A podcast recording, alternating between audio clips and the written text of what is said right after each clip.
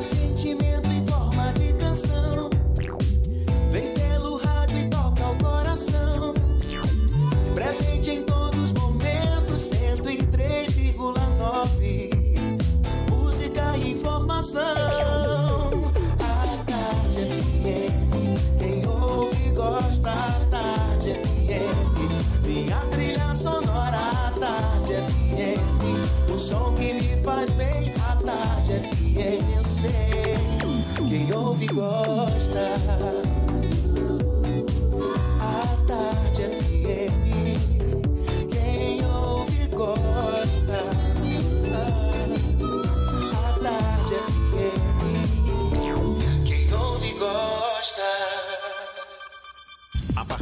Agora, na Tarde FM, Isso é Bahia. Um papo claro e objetivo sobre os principais acontecimentos do dia.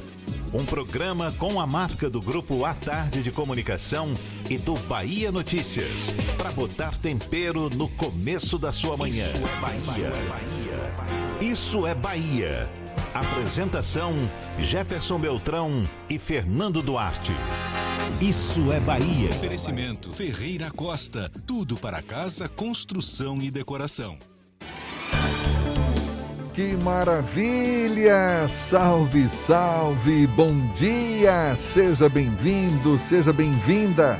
A partir de agora, mais um Isso é Bahia e vamos aos assuntos que são destaque nesta segunda-feira, 11 de maio de 2020. Médico de Jequié que atuava na linha de frente morre vítima de Covid-19. Mais um bairro de Salvador terá medidas mais duras para combater a pandemia. Bahia ultrapassa 200 mortes pela Covid-19 e chega a mais de 5.500 pessoas infectadas. E Piauí é a cidade baiana mais crítica, mas Salvador e Itabuna também preocupam. Em Ipiaú, moradores ignoram isolamento e realizam Corona Fest 2. Itapetinga proíbe acesso de pessoas de outras cidades para conter o avanço da Covid-19. Kits de alimentação destinados a estudantes da rede pública são roubados em creche. Fábrica vai produzir respiradores na Bahia em junho. Após fila de espera na internet, Caixa atualiza aplicativo para reduzir tumulto pelos 600 reais. Terceira fase de vacinação contra a gripe começa hoje na capital baiana. Codesal registra mais de 70 ocorrências durante dia de chuva ontem em Salvador. Bolsonaro tem semana decisiva em investigação que pode levar ao seu afastamento. Assuntos que você acompanha a partir de agora no Isso é Bahia, programa, você sabe, recheado de informação, com notícias, bate-papo e comentários para botar tempero no começo da sua manhã. Junto comigo neste clima de segunda-feira, senhor Fernando Duarte. Bom dia! Bom dia, Jefferson. Bom dia, Paulo Roberto na operação, Rodrigo Tardio e Vanessa Correia na produção.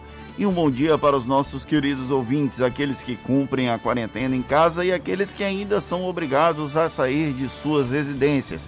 Profissionais da área de saúde, da área de segurança pública, rodoviários, metroviários, motoristas de aplicativo e de táxi, porteiros, as pessoas que trabalham em setores essenciais como supermercados, pet shops e farmácias. Sejam todos muito bem-vindos a mais uma edição do Isso é Bahia com direito ao cheiro de café da bendita bacia de Paulo Roberto, que além de ter uma bacia de café, ainda traz uma bacia de chá gelado. Mentira, é chá quente. Sejam todos muito bem-vindos. Nesse frio, um cafezinho cai bem, Paulinho, libera para nós aí. Olha, a gente lembra, você nos acompanha também pelas nossas redes sociais, tem o nosso aplicativo, pela internet é só acessar a tardefm.com.br. Pode também nos assistir pelo canal da Tarde FM no YouTube, se preferir pelo portal à tarde. Estamos ao vivo também pelo Instagram do Grupo à Tarde, nossos canais de comunicação à sua disposição para também participar, enviar suas mensagens. Fernando. WhatsApp no 71993111010 e também no YouTube e no Instagram. Mande a sua mensagem e interaja conosco aqui no estúdio. Tudo isso e muito mais a partir de agora para você.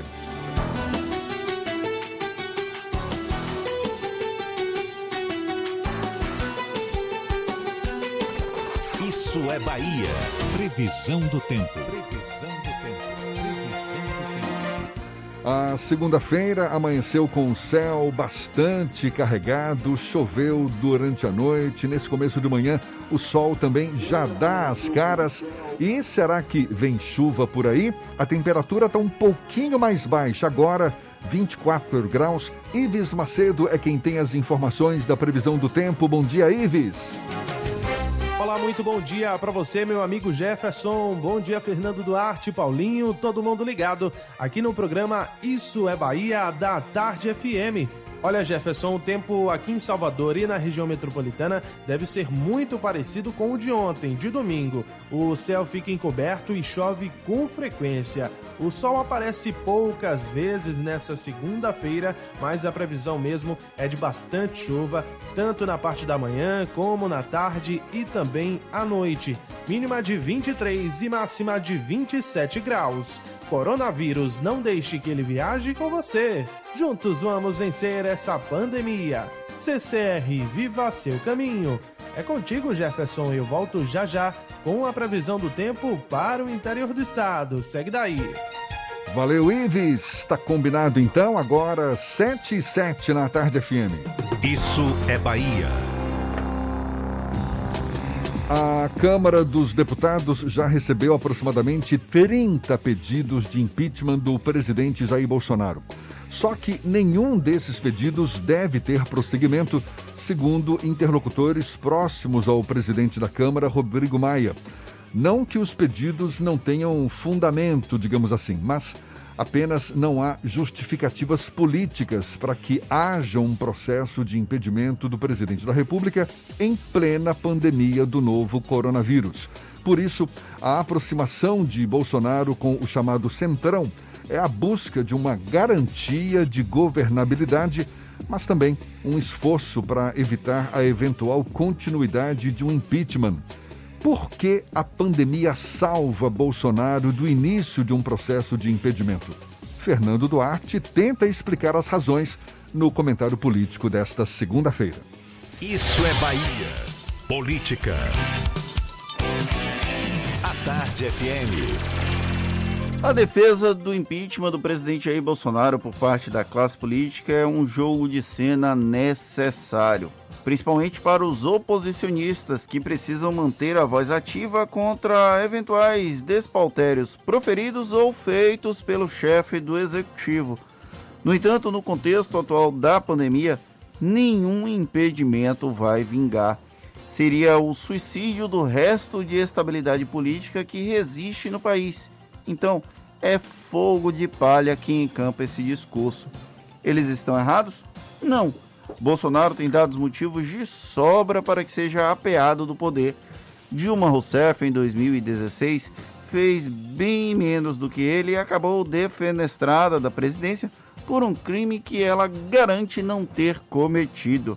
Já o presidente da República não apenas já teve diversas infrações legais, como é recorrente em produzir provas contra si. Porém, o julgamento do Congresso Nacional é político e não jurídico, razão pela qual Bolsonaro deve passar incólume nos próximos meses. A estratégia de atrair o Centrão é a busca de uma garantia numérica no parlamento para o momento em que o pedido de impeachment venha a tramitar. Não que esse apoio seja tão fiel ao ponto de resistir até lá. Com 28 anos como deputado, Bolsonaro pode não ser um expoente na relação com o Congresso, porém conhece bem onde as cobras dormem. Ao antecipar essa construção de base, ainda que extremamente frágil, o presidente tenta evitar uma deposição antecipada do cargo. Ontem ele inclusive disse que só sai em 1 de janeiro de 2027. Para a sorte de Bolsonaro, a pandemia do novo coronavírus requer toda a atenção da classe política e dar início a um virtual processo de impeachment poderia paralisar ainda mais as operações federais no combate à Covid-19.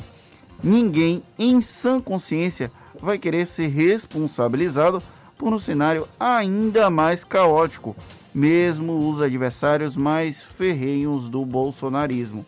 Leia-se, inclusive o petismo e o ex-presidente Luiz Inácio Lula da Silva, que fingem bem levantar a bandeira do impedimento do atual morador do Palácio do Planalto.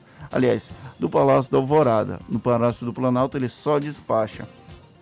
Enquanto durar a crise da Covid-19, Bolsonaro está praticamente a salvo de deixar o poder pelas vias democráticas.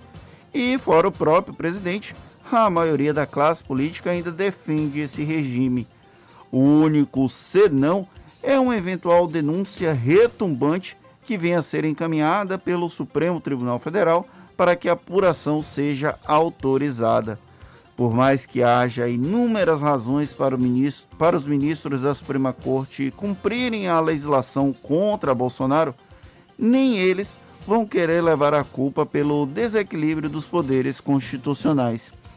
Então, bolsonaristas, durmam tranquilos, porque ainda há tempo para isso.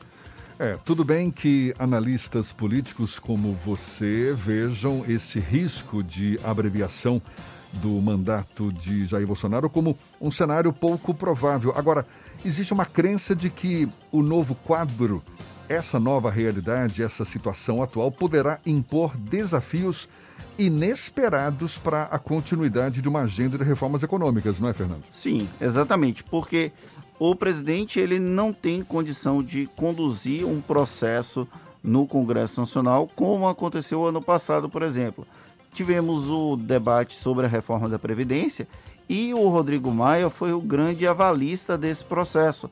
Só que o presidente da República passou a, partir para um embate direto contra o Rodrigo Maia e, inclusive, fazendo uma criando um clima de tensão entre o Paulo Guedes e o presidente da Câmara dos Deputados. 2020, que era o ano em que outras reformas deveriam tramitar no Congresso Nacional, a exemplo da reforma tributária, a exemplo da reforma administrativa, esses dois grandes projetos que tinham uma expectativa muito grande, eles não vão tramitar. Por quê? Porque o Congresso Nacional está paralisado em razão da pandemia do novo coronavírus e fazer um debate virtual desses projetos não vai acontecer. Por isso, Bolsonaro, de alguma forma, tenta articular uma candidatura fora do núcleo de Rodrigo Maia atraindo o Centrão e atraindo o PP principalmente, que é o partido mais interessado em assumir a presidência da Câmara. PP que a, ele mantém a sigla PP, mas agora o nome é Progressistas. Então assim, há uma dificuldade grande do ponto de vista político de fazer tramitar matérias em 2020 por conta da pandemia e por conta da permanência de Rodrigo Maia na Câmara, na presidência da Câmara, mas não há nenhum indicativo claro que a partir de 2021, quando provavelmente a pandemia vai ter um processo mais de uma curva de, de desaceleração, que esses projetos venham a tramitar na Câmara dos Deputados, vai depender de quem vai vir a ser o presidente da casa. E, por enquanto, não há uma sinalização clara de quem pode vir a substituir Rodrigo Maia provavelmente o Rodrigo não vai poder ser candidato, porque é necessário fazer uma PEC que autorize um, a recondução de Rodrigo Maia na legislatura e isso hum, dificilmente vai passar nesse exato momento. Eu não tenho certeza se é uma PEC, isso aí eu preciso até verificar, ou se é um outro tipo de proposta de projeto legal. Mas de qualquer jeito, não há clima político para que o Rodrigo Maia acabe reconduzindo, reconduzido para mais um mandato à frente da Câmara dos Deputados. Mas isso não impede que um deputado do núcleo ligado a Rodrigo Maia faça essa, seja eleito no próximo ano e conduza os últimos dois anos desse primeiro mandato de é, Jair Bolsonaro na presidência da República. Então, é tudo muito nebuloso ainda para se falar em tramitação de reformas principalmente as reformas de base. A reforma previdenciária já passou, tinha uma expectativa muito grande para a reforma administrativa e para a reforma tributária, entrou água nesses dois projetos. A partir do ano que vem é possível que as discussões sejam retomadas, mas tudo vai depender de quem vai substituir Rodrigo Maia no cargo de presidente da Câmara. É, não tem clima para essas reformas de base e também o que incomodam o Palácio do Planalto são essas investigações investigações abertas sobre manifestações antidemocráticas que tiveram inclusive a participação do próprio presidente e a suspeita de que ele tentou interferir politicamente na Polícia Federal. Mas independente do que venha a acontecer nesse processo de apuração, o decano Celso de Mello determinou uma série de é, depoimentos e de investigações nesse projeto. Amanhã, inclusive, vai haver a reprodução da bendita reunião de Bolsonaro com os ministros para a defesa de Sérgio Moro, a PGR e os delegados da Polícia Federal que investigam o caso, mas independente disso, é necessária uma denúncia da Procuradoria-Geral da República. E já se começa a falar nos bastidores que o atual Procurador-Geral da República, o Augusto Aras, vai arquivar mesmo que haja uma conclusão de que é necessário haver uma denúncia. Então é todo um processo que vai demorar um pouco para a gente entender, ainda está um pouco turvo, o Augusto Aras, por enquanto, ainda não mostrou nenhum tipo de tendência a fazer uma denúncia contra a pessoa que o indicou para o cargo. Lembrando que o Augusto Aras é PGR, não constando na lista tríplice eleita pelos procuradores da República. Então é uma situação é, sui generis que o Brasil vai vivenciar nos próximos meses. O certo é que a gente vive uma situação política, econômica e social única no país e certamente novos capítulos, muitos novos capítulos ainda teremos pela frente. Agora são 7h17. Olha só, a Bahia registrou até o início da noite de ontem 12 novos casos confirmados desse novo coronavírus. Segundo o boletim divulgado pela Secretaria Estadual da Saúde, a Bahia totaliza 5.558 pessoas contaminadas pelo vírus, com 202 mortes. No Brasil, segundo o Ministério da Saúde, o país registrou 11.123 mortes provocadas pelo novo coronavírus e 162.699 casos. No mundo, já são 4 milhões de infectados pela Covid-19. E a cidade de Ipiaú, no centro-sul baiano, é hoje o município mais crítico no combate ao novo coronavírus na Bahia, com taxa de crescimento de 242% nos últimos cinco dias, a cidade tem 113 casos de Covid-19 confirmados. Em segundo lugar está Salvador, com 36% de crescimento nos últimos cinco dias e 3.342 casos confirmados. Em uma terceira, em terceiro está Itabuna, com crescimento de 34% e 323 casos da doença.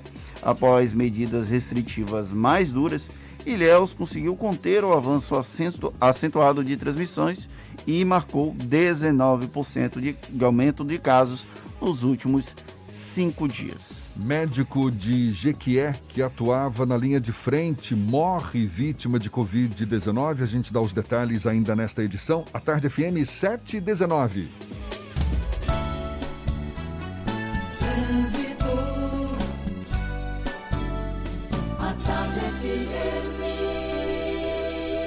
Oferecimento: Monobloco, Auto Center de portas abertas com serviço de leva e trás do seu carro. Aparentemente não chove neste momento em Salvador, mas ainda tem muita pista molhada, motoristas com atenção redobrada. Temos informações valiosas com Cláudia Menezes. Bom dia, Cláudia. Bom dia para você, Jefferson. Bom dia para toda a turma do Isso é Bahia. Atenção para um deslizamento de terra na estrada da Base Naval de Aratu, próximo ao posto do Inema. Inclusive, você que vai sair de Paripe, lá no subúrbio, e pretende seguir para a BR-324, o trânsito trânsito já flui com intensidade na estrada da base naval. Tem informação também para você que pretende ir para a ilha. O sistema do ferryboat está operando com saída a cada duas horas para evitar aglomeração. O próximo ferry, lá no terminal na Cidade Baixa, vai sair às 8 da manhã.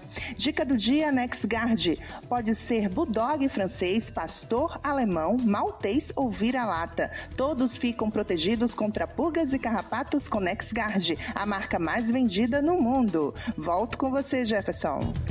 Obrigado, Cláudia. A Tarde FM de carona com quem ouve e gosta.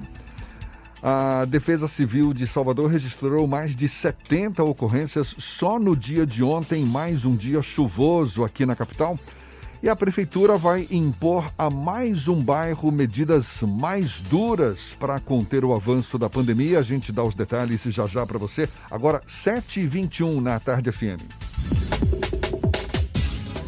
Você está ouvindo Isso é Bahia. Baiano é assim, né? Antes de comprar, tem que pesquisar preço. Mas agora, até isso dá para fazer de casa. Chegou o Preço da Hora Bahia, o app que mostra os preços dos produtos e estabelecimentos perto de você. Encontre preços atualizados com base nas últimas notas emitidas, além de históricos, comparativos e muito mais. Acesse preçodahora.ba.gov.br ou baixe o aplicativo, pesquise, economize e o mais importante, fique em casa. Governo do Estado. Você sabe o que a Assembleia faz? Faz valer os seus direitos. Valorizando uma pauta pró-municípios que garante os recursos das cidades do interior. Além disso, a ALBA debate normas para o transporte complementar, beneficiando quem não é atendido pelo sistema. E atenta ao que acontece no dia a dia, a ALBA cobra ações para preservar a segurança das barragens existentes na Bahia. Porque para a Assembleia, garantir o direito dos baianos é o nosso dever. Assembleia Legislativa da Bahia, fazendo valer. Atenção, motorista! Você tá sabendo que o momento é de ficar em casa, né? Boa! Então aproveita para imprimir o documento do seu veículo. Calma, eu explico. Agora, o CRLV eletrônico é obrigatório, ou seja, basta acessar o saque digital e baixar o documento do seu veículo gratuitamente. E pode até imprimir. Bem mais prático, né? Baixe logo o seu. Quem gostou da novidade, buzina aí. Detran Bahia, Governo do Estado. Monobloco, o pneu mais barato da Bahia. 0800 111 70 80 e a hora certa. A tarde FM 722.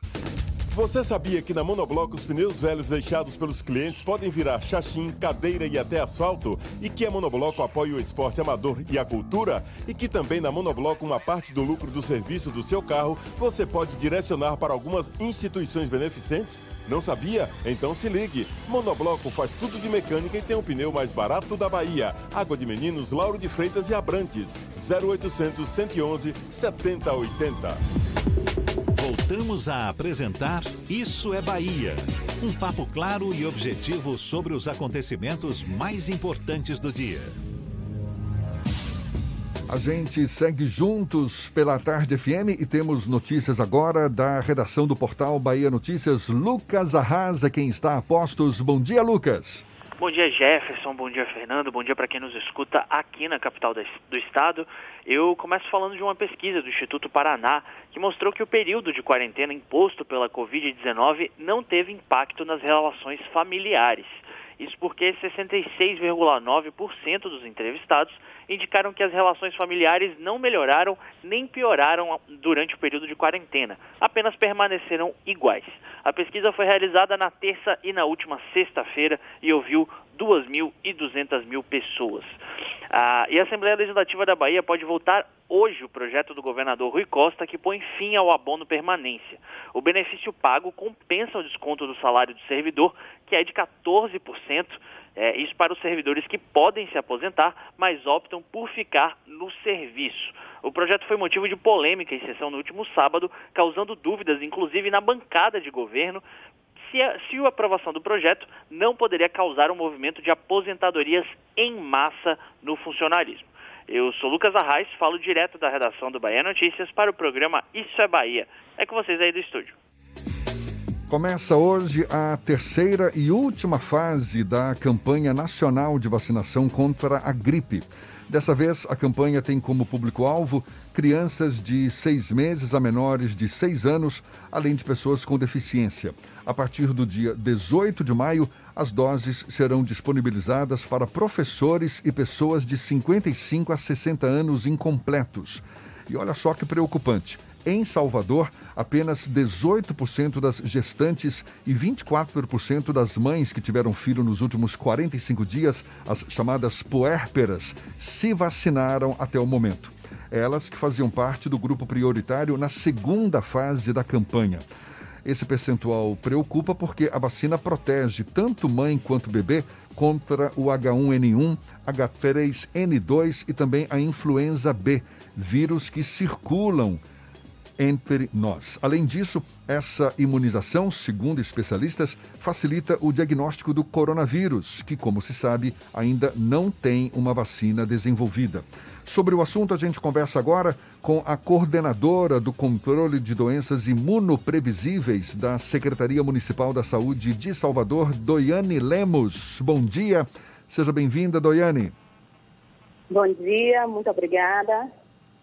A gente agradece a sua disponibilidade. Gestantes e puérperas continuarão sendo vacinadas nessa terceira etapa da campanha, Doiane? Sim, é, nessa terceira etapa existem grupos novos que estão sendo acrescentados, porém, os grupos anteriores eles poderão ser vacinados até o final da campanha. Então, isso inclui trabalhadores da saúde, caminhoneiros, portadores de doenças crônicas, as gestantes e as puérperas também. Bom, e tem alguma estratégia para tentar chamar a atenção tanto de gestantes quanto puérperas, porque os percentuais de vacinação, os percentuais desse público vacinado foi, foram bem baixos, né? Exatamente. Nós verificamos que a adesão desse grupo não foi é, o esperado, até porque nós tivemos o cuidado de disponibilizar a mesma estratégia de drive-thru que foi feita para os idosos e foi tão exitoso, ou seja, eles se sentiram mais seguros em ser vacinados dentro do carro, sem precisar se expor nas filas. Então, essa estratégia do drive-thru foi uma forma de contemplar as gestantes e as puérperas. É, e a partir de hoje, nós estamos ampliando essa vacinação, ou seja, é, disponibilizando a vacina em todas as salas de vacinação, até porque a gente sabe que a criança, principalmente a menor de dois anos, é, muitas vezes a vacina influenza vai coincidir com o período de vacinas da rotina, então é uma oportunidade de aproveitar o momento e atualizar a caderneta de vacinação da criança, assim como também ampliar o acesso dos demais grupos que já vinham sendo vacinados nas etapas anteriores. Então, o drive-thru continua, são cinco drive-thrus que vinham sendo disponibilizados na Arena Fonte Nova, no Quinto Centro, nas duas sedes da Faculdade Baiana de Medicina, grande parceria que nós tivemos em Brotas e Cabula, assim como no Atacadão Atacarejo lá em Fazenda Coutos. Então, são é, pontos de vacinação da qual a população vai estar disponível para ser vacinada. Agora, Doiane, na sua avaliação, por que, que houve uma baixa adesão de gestantes e puérperas na segunda fase? ao contrário do que a gente observou na primeira fase, né, que teve os idosos como público prioritário e que foram bastante vacinados, né? Eu acredito que essa é a mais voltada para a questão da insegurança, né, de sair de casa. Porém, com a opção do drive-thru, a gente faz um chamamento para essas gestantes e essas puérperas, porque é uma oportunidade de ser vacinado dentro do carro e, nesse momento, a gente não pode se permitir adoecer por outros fins, ou seja, se a gente tem a vacina contra a influenza e é um vírus que circula nessa época do ano, um vírus que tem potencial de causar adoecimento, complicações e até óbitos, a gente tem que utilizar essas ferramentas para evitar adoecer e ter que utilizar o serviço de saúde. Utilizar o serviço de saúde atualmente tem que ser para as situações de máxima é, necessidade e porque a gente está sabendo o quanto os serviços de saúde estão sobrecarregados com a questão do Covid. Doiane, a gente falou, o Jefferson acabou de perguntar sobre os percentuais, comentando os percentuais de adesão das puérperas, das gestantes. Você pode trazer esses dados atualizados para a gente da, do número de pessoas que ainda precisam ser vacinadas durante essa segunda fase da campanha? Em dados brutos, as gestantes, eh, faltam cerca de 21 mil gestantes a serem vacinadas, porque apenas cinco, cerca de 5 mil foram vacinados aqui no município. Se a gente for computar as puérperas, é, faltam é, mais de 3 mil. Uh, e por isso que nós estamos com 30% de vacinação de puérperas. Na última sexta-feira, alcançamos a cobertura de trabalhadores da saúde, que nós estávamos disponibilizando a vacina também para os hospitais, para que esse profissional pudesse ser vacinado. E à medida que, esses, que, no caso, crianças, a partir de hoje, ou seja, as crianças de seis meses a 5 anos, 11 meses e 29 dias passam a ser contemplados, é um grupo que também precisa é, de atenção dos pais, porque não tem como as crianças irem sozinhas aos postos, então levar os, os, as crianças em segurança, levar cartão de, a, a, o cartão de vacinação dessa criança, para que a, a, gente aproveite a oportunidade e atualize. Assim como as pessoas com deficiência também. É um grupo novo que está sendo é, acrescentado a, aos grupos prioritários desse, dessa campanha e que também é importante que eles sejam imunizados. A que você acredita essa dificuldade de vacinação desses grupos? O primeiro grupo dos idosos teve uma boa aceitação, teve um, um, um processo de cobertura amplo, mas o segundo grupo teve um pouco mais de dificuldade. É que vocês acreditam isso, Doiane?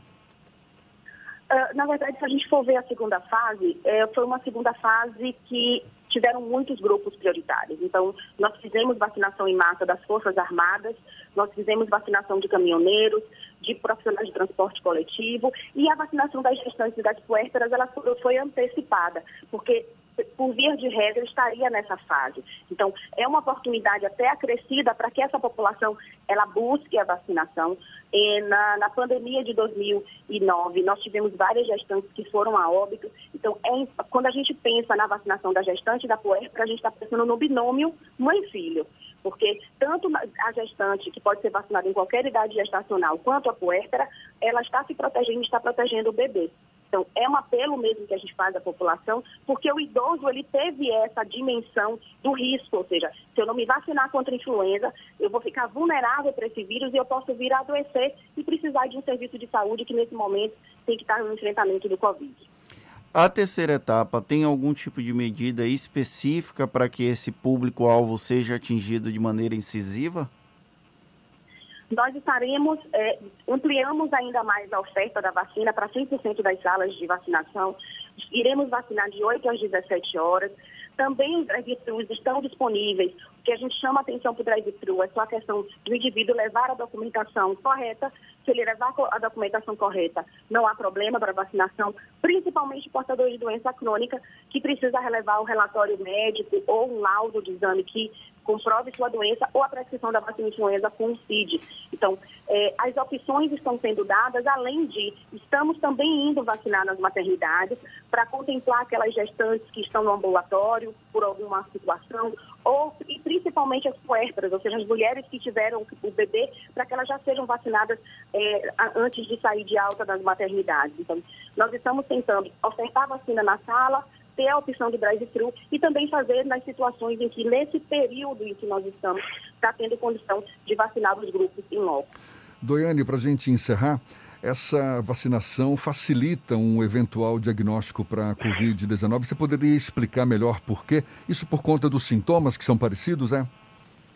Exatamente, a sintomatologia é muito parecida, a questão do quadro febril, a tosse, dor de garganta, acometimento do estado geral do indivíduo. Então você só vai saber que você está com qualquer a influenza ou Covid ou qualquer outro vírus eh, respiratório que esteja circulando através de diagnóstico laboratorial. Então, se você já é vacinado, você não vai ser, não vai adoecer pelos três vírus que a, da, que a vacina influenza protege. Os dois tipo A, H1N1, H3N2 e o influenza B. Então, é a época que esses vírus circulam, então, uma vez vacinado, a gente elimina essa possibilidade e facilita o diagnóstico. É, evita também que a pessoa adoeça, principalmente, e tenha que procurar um serviço de saúde e venha a ser até infectado por outro vírus. Aí, portanto, a importância dessa vacinação, de todos os que estão nesses grupos prioritários não deixarem de se imunizar.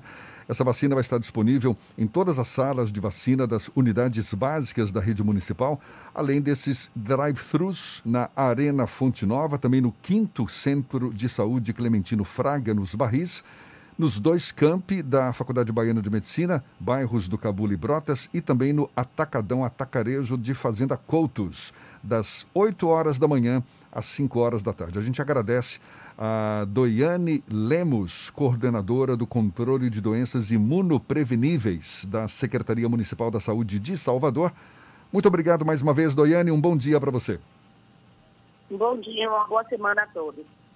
A gente lembra que essa conversa vai estar disponível logo mais nas nossas plataformas no YouTube, Spotify, iTunes e Deezer. Agora, 25 para as 8 na Tarde FM.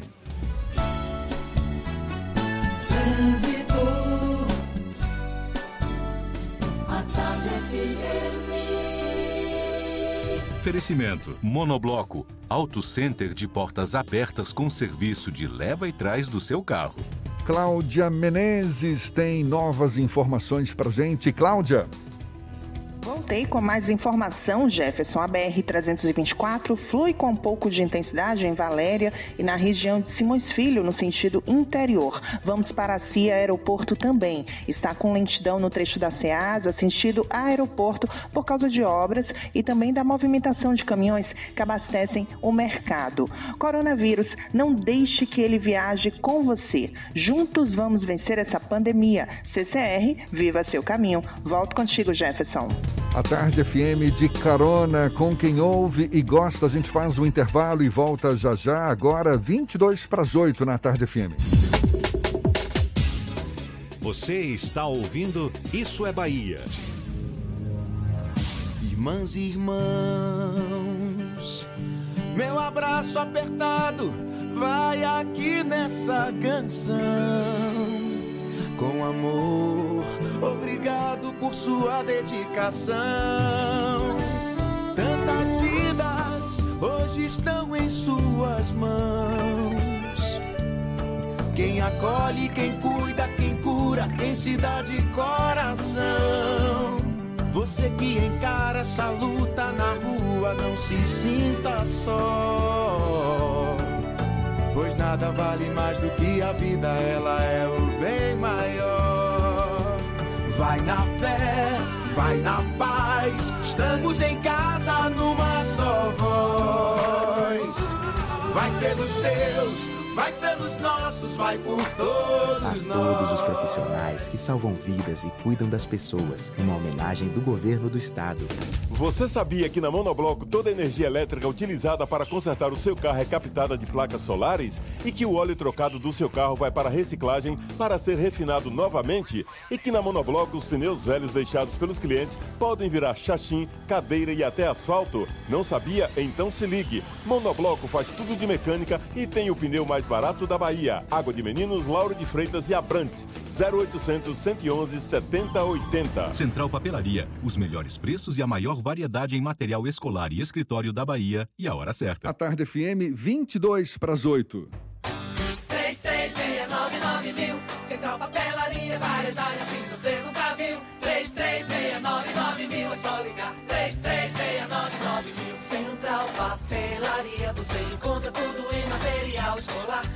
Pro seu escritório, variedade fácil de estacionar. 3369 Ligue 3369 mil, a maior variedade em material escolar e de escritório. Central Papelaria Lauro de Freitas. 3369 mil. Voltamos a apresentar Isso é Bahia. Um papo claro e objetivo sobre os acontecimentos mais importantes do dia. Já já tem as dicas da Marcita para você amenizar um pouco esses efeitos às vezes chatos dessa quarentena. É daqui a pouquinho. Primeiro vamos para a redação do Portal à Tarde. Thaís Seixas também tem novidades para gente. Bom dia, Thaís. Oi, Jefferson, bom dia. Bom dia, Fernando, e a você que acompanha o nosso programa. O número de mortes no Brasil pode dobrar até o dia 5 de junho, segundo apontam pesquisadores da Universidade de São Paulo. O grupo realizou simulações com o objetivo de identificar quando o país vai atingir o pico de infecções e chegou à conclusão de que vão ser 400 mil infectados até essa data, caso não sejam adotadas medidas de contenção do coronavírus. O Brasil atingiu ontem a marca de 10 mil mortos pela Covid-19, o que dá uma média de 185 óbitos por dia desde o primeiro registro no país, no dia 17 de março. E as atividades ligadas ao lazer são as mais afetadas pela pandemia do coronavírus, segundo o levantamento realizado pela startup de logística Pobly. O estudo mostra que a área de arte, cultura, esporte e recreação sofreu maior impacto do que as outras, com queda de 77% na movimentação dos empregados. Em segundo lugar está o setor de alojamento e alimentação, com recuo de 41%. Já as atividades administrativas e de serviços complementares aparecem em terceiro, com retração de 40%. De acordo com a startup, a digitalização das atividades é o caminho para algumas áreas, permitindo a redução de custos a longo prazo. Essas e outras notícias estão no portal Atarde, atarde.com.br. Vamos ouvir agora as dicas da Marcita. Shows, dança, teatro, música, diversão. Ouça agora as dicas da Marcita com Márcia Moreira. Olá, vamos às dicas para esta segunda-feira. A Associação Brasileira de Jornalismo Investigativo e a Embaixada e os Consulados dos Estados Unidos promovem amanhã o seminário virtual Liberdade de Imprensa durante a Pandemia. O seminário, com palestras nacionais e internacionais, será dividido em três painéis temáticos. As palestras acontecem das 10 da manhã às 6 da tarde, seguidas de sessões de perguntas e respostas. O seminário é voltado principalmente para profissionais da mídia e alunos de jornalismo. As inscrições são gratuitas e podem ser feitas através do link congressme eventos liberdade de imprensa. E na próxima quarta-feira, a partir das 8 da noite, o cantor Falcão fará uma live beneficente no seu canal no YouTube. No repertório, sucessos de toda a carreira, passando pelo Rapa e por músicas de Tim Maia e Jorge Benjor. A renda será revertida para a CUFA, Central Única das Favelas, que irá ajudar diversos projetos em estados como Rio de Janeiro, Bahia, Pernambuco e São Paulo. Detalhe importante para quem é fã: a live não ficará disponível após a transmissão. Mais dicas para curtir de casa no meu Instagram, Dicas da Macita. Beijos e fique em casa.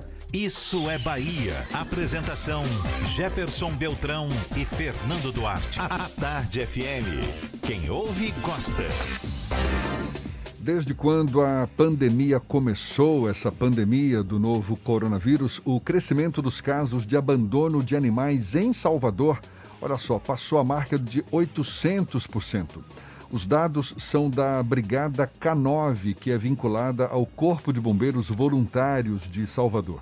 Os motivos principais seriam a falta de recursos por conta da atual crise econômica e também pelo receio do animal transmitir a doença, o que já foi descartado por especialistas veterinários.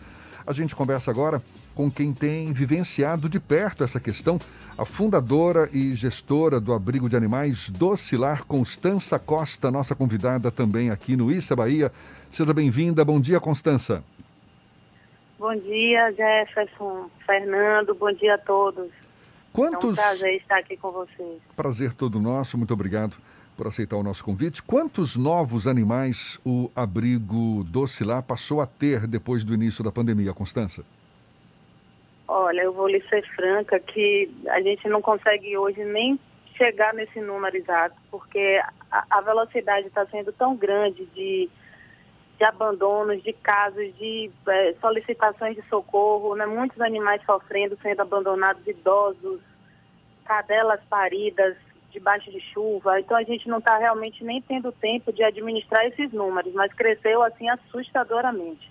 E você atribui esse aumento por conta da pandemia? Com certeza, com certeza. O abandono já é corriqueiro, mas o que está acontecendo hoje é completamente está é, assim, surreal, né? Ele é, ele é justamente é, está bem referenciado à questão da, da, da, pandemia, o medo das pessoas, da transmissão pelo PET ou pela questão realmente da situação financeira que ficou bem difícil para muitas famílias, aí no desespero abandona. Realmente esse crescimento está bem relacionado à, pandemia. E conta pra gente, Constança, como é que você lida com essa situação? Porque, como você mesma diz, é um aumento surreal, ou seja, não se esperava esse aumento de animais sendo abandonados. Como é que você lida com essa questão? O abrigo docilar, ele, ele é mantido de que forma? O abrigo docilar é mantido por doações é, de particulares, né? é, a gente não tem ajuda pública. Então é uma luta muito grande conseguir fechar as contas, né? Pagar os funcionários, as rações, os materiais de limpeza, todos os custos envolvidos. Então já é difícil normalmente. Você imagina agora com toda essa demanda que a gente está recebendo, né? Porque a gente, vamos dizer, a gente já está naquele limite. Mas como dizer não para uma cadela parida debaixo de chuva? Como dizer não para o idosinho um poodlezinho idoso que foi abandonado no Rio Vermelho semana passada e estava lá, né, desnorteado. Como dizer não para tantos casos que a gente vê que se a gente não fizer alguma coisa, não tem quem faça, né? Então ele só tem a gente. Os abrigos já cheios de despesas, lotados também, sem espaço, mas precisam de alguma maneira viabilizar esses resgates, porque eles não têm a quem, a quem recorrer. O que acontece Então, com esses animais a partir do resgate, Constança? Eles ficam disponíveis para adoção? Qual é o processo? Quem tiver interesse nisso? Primeiro, a gente precisa tratar deles, né? É, alguns chegam traumatizados pelo abandono, então tem também o lado psicológico, além do lado da saúde física. Porque alguns também são abandonados porque estão doentes, porque o custo da- do tratamento está alto, então a família prefere abandonar para se livrar daquela despesa. Então chegou, a gente precisa fazer bateria de exames, né? Vermifugar, vacinar, viabilizar a castração para só então poder disponibilizar para adoção. A gente se utiliza bastante das redes sociais, a gente no Instagram, arroba docilar10, no qual é é uma ferramenta importante para a gente, para adoção, como o Facebook Sítio Docilar. E aí a gente disponibiliza para adoção, os, os candidatos passam por entrevista. Apesar do animalzinho ter sido abandonado, a entrevista é bem, bem rígida e criteriosa, porque a gente não quer tirar ele de um abandono e levar a outro, né? A gente quer entregar ele para uma família que vá respeitá-lo e dar todo o cuidado que ele merece. Então a gente faz a entrevista, recolhe documentos, assina, assina termo de adoção e só então fica disponibilizado. Agora as adoções também aumentaram bastante. Esse foi um lado positivo da pandemia. É o que eu ia te perguntar, se as adoções elas têm pelo menos acompanhado esse aumento na quantidade de animais abandonados. Tem sido mais fácil, então, conseguir adoção? Muito mais fácil. O o número de adoções eu posso lhe dizer. É, é, ele acho que mais do que triplicou. Porque eu tenho, eu antes doava em torno de cinco por mês, agora estou doando um a cada dois dias, em média, né? Aumentou bastante, porque as pessoas estão mais disponíveis em casa, né? É, com mais possibilidade de fazer essa adaptação, fazer essa esse, essa, como é que fala, harmonização, né, do animal com a família, com o ambiente, né, criar rotinas do, do levar para fazer xixi ou da alimentação. Então, realmente facilitou para muita gente viabilizar aquele desejo que já tinha há muito tempo de ter um pet, né? Você citou o Instagram, não é? Como ferramenta para quem tiver Uhum. interesse na adoção, que é o arroba docilar10, não é isso? Isso. E para doar, para ajudar na manutenção do abrigo docilar, Constança, queria que você ficasse à vontade também para disponibilizar seus canais. Certo, eu agradeço muito a oportunidade. É, seriam esses dois meios também, o Facebook e o, e o Instagram, pelo direct, pelo, pelas mensagens ou pelo nosso WhatsApp, né? Ligação fica meio inviável a gente atender porque o telefone não para. Justamente por tantas solicitações que a gente tem tido de resgate, de, de socorro em geral. Então, é, quem precisar é, adotar ou quiser doar para a gente, que é muito importante nesse momento, eu vou disponibilizar o nosso WhatsApp, que é o 71 99928 2889. 71 9928 2889. Além do Instagram, que é o arroba docilar10. Isso, Eu vou exatamente. repetir o WhatsApp, 971, Salvador, 999282889. E a gente agradece a Constança Costa, fundadora e gestora do Abrigo de Animais Docilar, vivendo aí essa situação inusitada, não é? Por conta da pandemia, o aumento no número de animais abandonados e, ao mesmo tempo, procurando ajudá-los da melhor forma possível. Constança, muito obrigado, boa sorte para você, um bom dia. Eu que agradeço, pessoal. Bom dia para vocês, bom trabalho. A gente lembra que essa conversa também vai estar disponível logo mais nas nossas plataformas no YouTube, Spotify, iTunes e Deezer. Agora, 7h50 na, na Tarde FM. Isso é Bahia. Economia. A Tarde FM. Bom dia, Fernando. Bom dia, queridos ouvintes da rádio A Tarde FM. Na sexta-feira, o índice Ibovespa fechou em 80.200 pontos, com forte alta de 2,75%, enquanto o dólar fechou em queda de menos 1,80%, corrigindo a forte alta dos últimos dias, fechando a R$ 5,73, principalmente pela divulgação dos dados de desemprego americano que saíram abaixo do esperado e a divulgação do índice IPCA com a deflação acima da expectativa do mercado no Brasil. E para hoje, o foco do investidor fica na divulgação do Boletim Focus, com projeções dos indicadores da economia. Eu sou Nicolau Eloy, sócio da BP Money, a nova plataforma educacional da BP Investimentos. E para maiores informações, nos acompanhe no nosso Instagram, arroba bpmoney.com.br. Isso é Bahia. Agora, 7h52. Olha só que legal, o governo do estado vai assinar um protocolo de intenções com a empresa Bio, Biogel Energy, do grupo Geoterra, nesta segunda-feira, para a fabricação de aparelhos respiradores no combate à pandemia da Covid-19 aqui na Bahia. A iniciativa pretende otimizar a produção dos equipamentos uma vez que as compras de respiradores da China não foram concluídas. A primeira, inclusive, a gente lembra, ficou retida nos Estados Unidos e a segunda cancelada pelo governo do estado.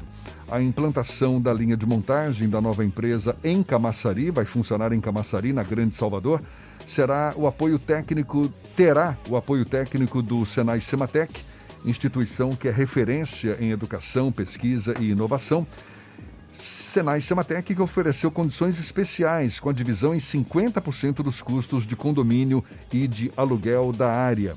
A chegada da empresa é comemorada pelo vice-governador do estado e secretário estadual de Desenvolvimento Econômico João Leão. Segundo eles, Estamos vivendo um período muito difícil. A Bahia se sente privilegiada de uma fábrica dessa natureza se instalar por aqui. Vai atender ao mercado baiano, à região Nordeste, aos estados brasileiros e até mesmo à América do Sul. Isso, segundo palavras do vice-governador João Leão. Leão revelou que tem recebido diversas ligações de prefeitos de municípios baianos solicitando o respirador, mas como o equipamento está em falta no mercado, não tem como atender à demanda. Parabéns para essa iniciativa. Aliás, era para se ter pensado desde o iníciozinho, não é? Por que ficar dependendo de China, do mercado internacional, se a gente tem condições de fabricar aqui mesmo no Brasil, melhor ainda na Bahia, não é? Esse é um problema de longo prazo, inclusive, do Brasil, porque nós investimos muito pouco em ciência, tecnologia, em pesquisa, inovação. E aí, depois do início da pandemia, algumas universidades, principalmente, acabaram projetando modelos mais baratos de respiradores. Tem uma iniciativa na Paraíba, uma iniciativa em São Paulo e eu já vinha provocando o governo do estado há algum tempo sobre isso, sobre a expectativa de fábricas que existam na Bahia que poderiam ser adaptadas para a fabricação de respiradores. Lembrando que lá nos Estados Unidos, por exemplo, o Donald Trump ele usou uma lei, acho que é a lei marcial, se não me engano, obrigando fábricas norte-americanas a produzirem respiradores. Então a Ford lá dos Estados Unidos foi obrigada pelo governo federal a produzir respiradores. Eu tinha provocado o governo do estado sobre o assunto, mas infelizmente não tive, não tinha tido uma resposta positiva. E agora essa Bioenergy, não é esse nome da empresa? Vai é Bio Bio Biogel Energy. Biogel Energy vai permitir que a população baiana tenha acesso a esses equipamentos de uma maneira mais barata e produzida localmente. Uma reportagem completa sobre o assunto você encontra no portal à tarde, portanto, uma reportagem exclusiva sobre a instalação dessa fábrica que vai produzir até 100 respiradores por dia vai funcionar em Camaçari, na região metropolitana de Salvador. Agora, 7h55, natural da cidade de Jequié. O médico Ramon Barbosa, de 43 anos, foi mais uma vítima do novo coronavírus. O profissional que atuava na linha de frente de combate à doença não resistiu às complicações provocadas pelo vírus e morreu ontem. Ele atuava no Hospital Geral Prado Valadares e era plantonista do Hospital São Vicente, unidade de triagem da Covid-19. O secretário estadual da Saúde, Fábio Vilas Boas, publicou uma nota de pesar nas redes sociais, lamentando o falecimento do médico. Agora, 7h56 na Tarde FM.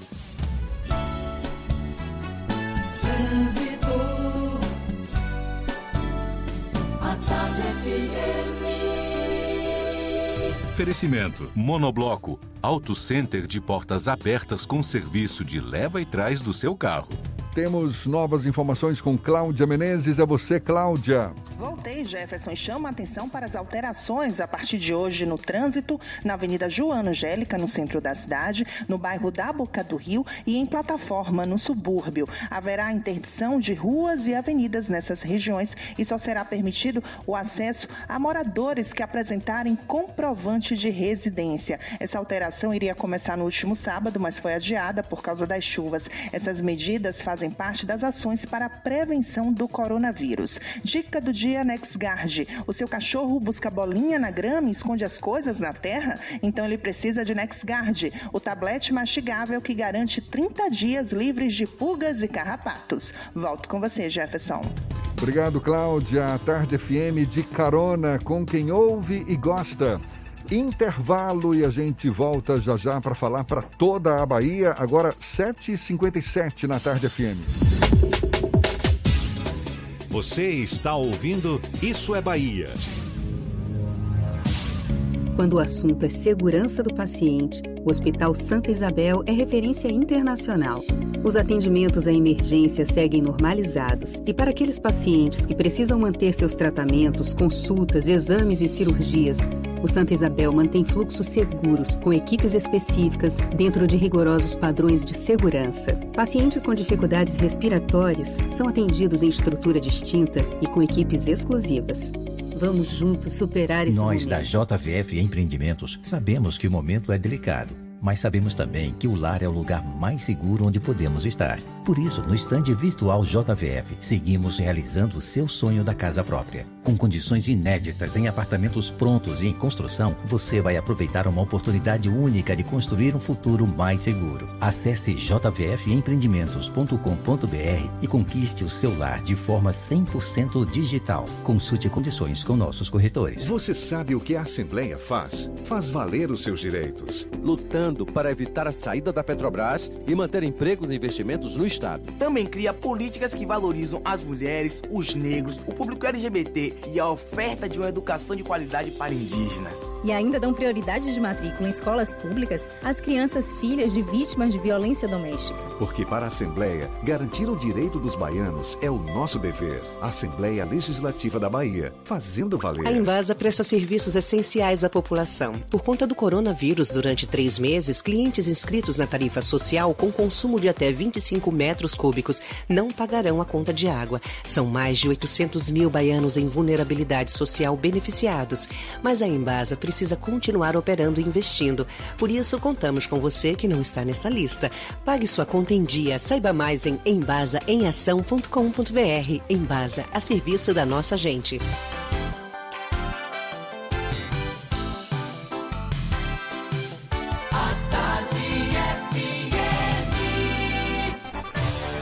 Atenção, emissoras afiliadas à Tarde FM. Em 5 segundos, Isso é Bahia. Para todo o estado.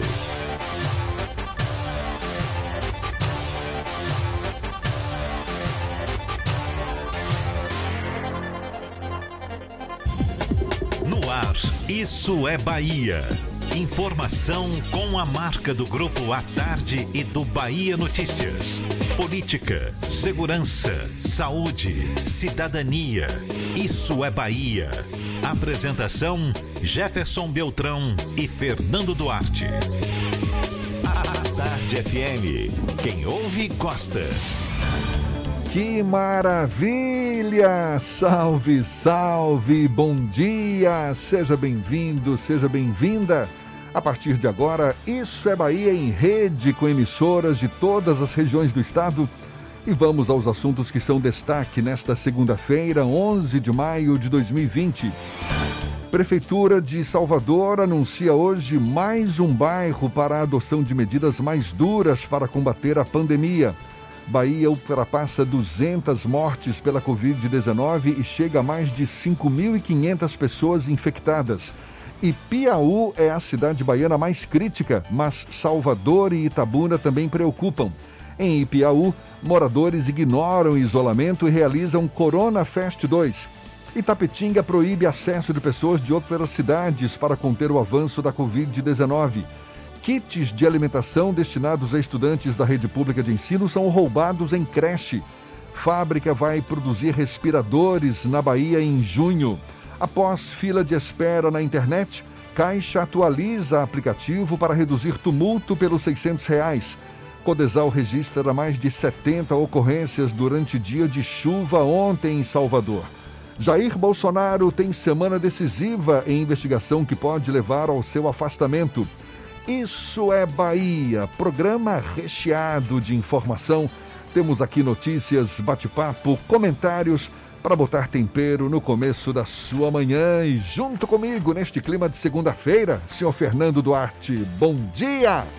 Bom dia, Jefferson. Bom dia, Paulo Roberto na operação, Rodrigo Tardio e Vanessa Correia na produção. E um bom dia para as nossas queridas emissoras parceiras e afiliadas. Cidade FM de Luiz Eduardo Magalhães, Itapuí FM de Itororó, Eldorado FM de Teixeira de Freitas, RB Líder FM de Rui Barbosa, Serrana Líder FM de Jacobina, Baiana FM de Itaberaba, 93 FM de Jequié, Interativa FM de Itabuna, Ativa FM de Onápolis, Cultura FM de Paulo Afonso e Líder FM de Irecê. Sejam todos muito bem-vindos a mais uma edição do Isso é Bahia. A gente lembra, você nos acompanha também pelas nossas redes sociais, tem o nosso aplicativo. Pela internet, já sabe, é só acessar atardefm.com.br.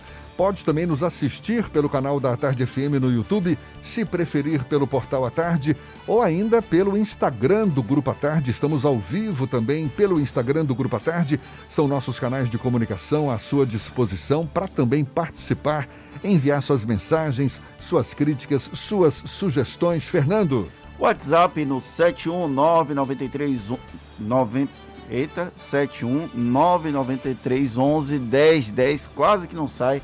Eu falo isso todo santo dia, como é que trava? Engasgou, Vou repetir. engasgou, engasgou. 71 993 11 10 10 e também pelo YouTube ou pelo Instagram. Mande a sua mensagem e interaja conosco aqui no estúdio. Tudo isso e muito mais a partir de agora para você.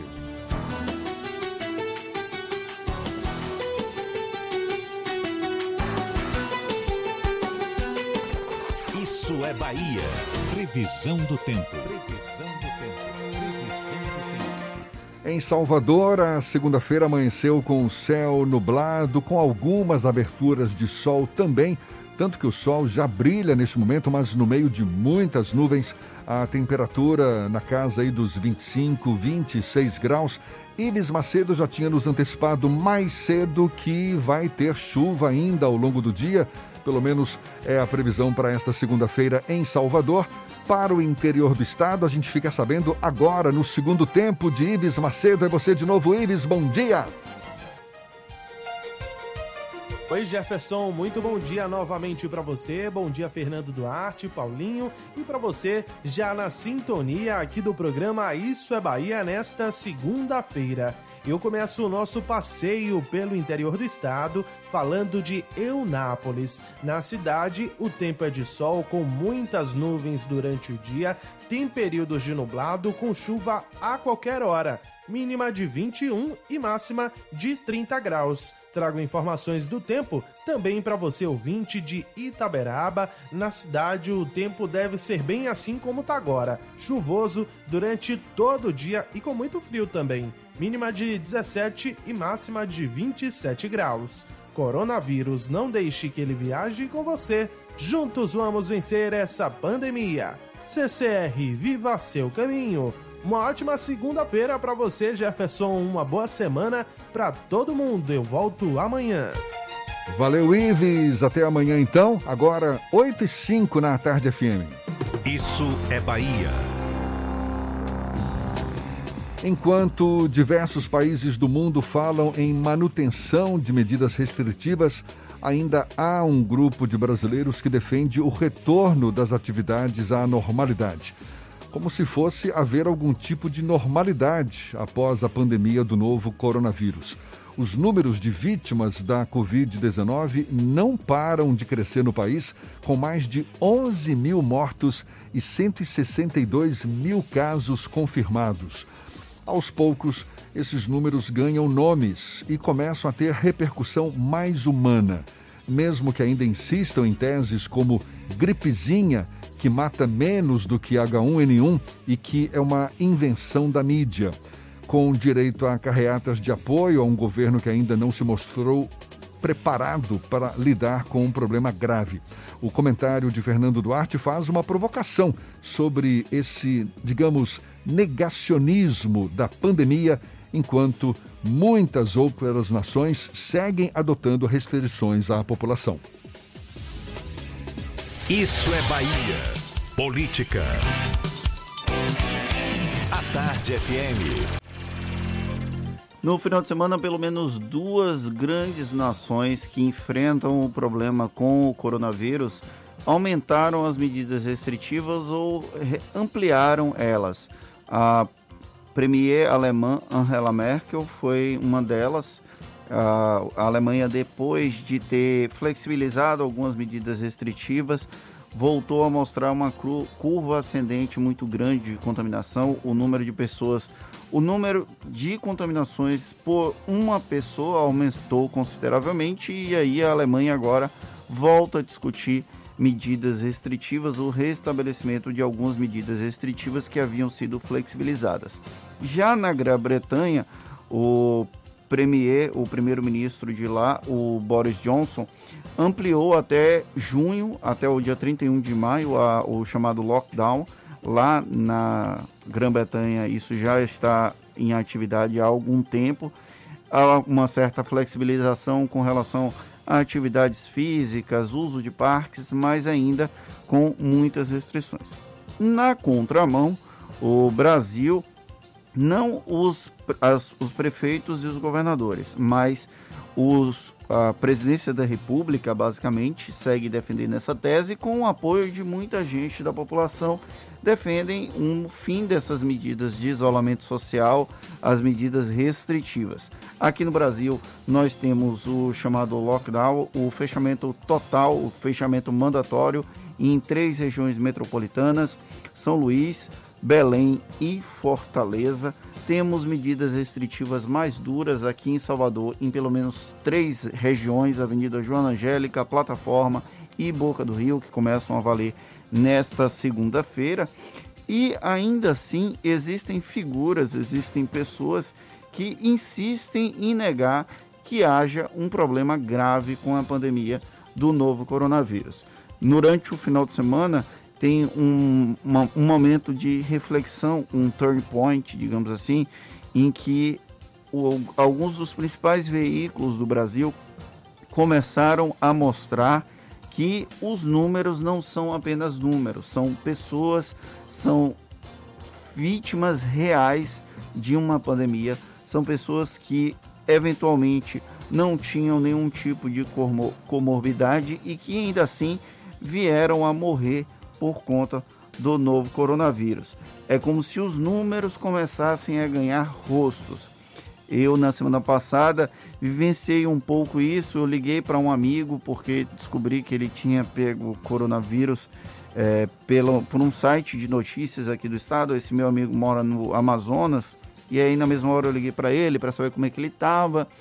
É, ele disse que ele e a esposa só tinham perdido o olfato e que, apesar da febre, não, teve, não tiveram nenhum tipo de complicação.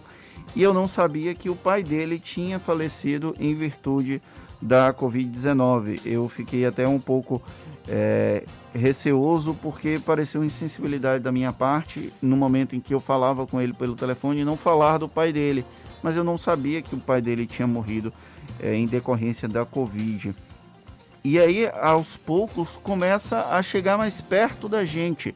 Esse médico que morreu, o Ramon Barbosa, ele tinha uma série de pessoas que conviviam comigo. Eu nunca convivi com ele. Ele é médico, cardiolo... era médico cardiologista, atuava em Jequié, e mais umas, umas pessoas que fazem parte do meu círculo de relacionamento tinham contato com ele, conversavam com ele, sabiam quem eram ele, quem era ele. E aí essa esse processo de estar chegando mais perto é assustador. É, eu tento, de alguma forma, é, sair um pouco dessa, dessa lógica, é, até um pouco depressiva, de que pode bater a nossa porta o problema da Covid-19, mas sim, o problema pode bater a nossa porta a qualquer tempo.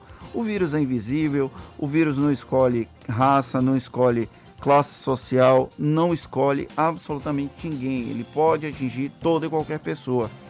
E aí vem algumas figuras é, que, na minha opinião, são desprezíveis defender que a pandemia é um problema criado pela mídia, é um problema, é uma gripezinha que não vai matar ninguém. É, são 11 mil pessoas que já morreram. Se 11 mil pessoas já morreram e continuam dizendo que não é nada, tudo bem, eu desprezo essas pessoas. Ah, mas no Brasil se morre mais por violência. Foram 30 mil pessoas mortas em 2019 por conta da violência. Vocês acham que na velocidade que a Covid-19 está, a gente não vai ultrapassar as 30 mil mortes em breve? E aí vem um maluco que é que se diz cantor de axé que quase morreu e aí vive a convocar uma carreata contra o isolamento social. Eu não vou falar o nome dele porque é exatamente o que ele quer, ele precisa de mídia para sobreviver, mas é uma figura que é, é, é, tão contraditório uma pessoa que é se apresenta como gay e aí defende o presidente da república que falou que se o filho dele fosse gay ia espancar porque ele não aceitava um filho gay.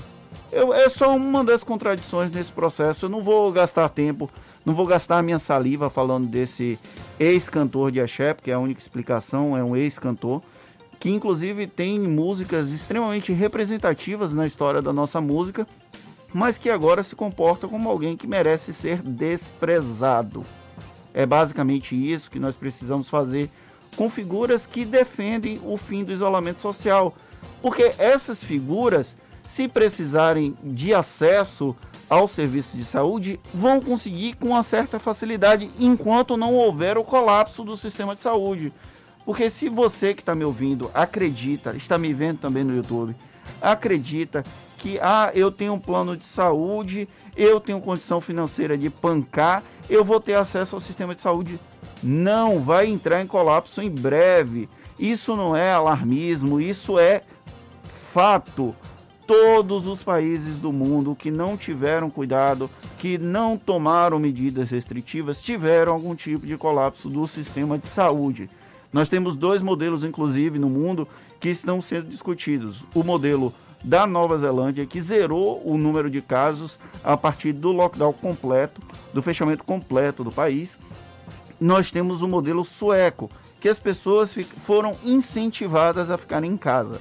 Nos países das proximidades da Suécia, o número de mortos lá foi muito maior do que o número de mortos dos países que adotaram medidas restritivas. A lógica do rebanho imunizado só funciona em países com melhores condições do que o Brasil. Mas se você que está me ouvindo prefere contabilizar números ao invés de nomes, sinto muito, eu não vou apoiar ninguém que faça isso. Mas fique à vontade. Eu prefiro lavar as minhas mãos com água do que com sangue. E olha só que assustador, Fernando. Há apenas uma semana, a previsão da Universidade de Tecnologia e Design de Singapura era de que o surto desse novo coronavírus no Brasil poderia acabar em junho. Com o avanço rápido da doença no país, A gente vem acompanhando aí recordes sucessivos de mortes em apenas um dia. Só na sexta-feira foram 751 mortes em 24 horas. Pois é, por conta desse avanço rápido da doença, o prazo para o final da pandemia agora ficou para o dia 11 de novembro. Eu repito, segundo estudo da Universidade de Tecnologia e Design de Singapura.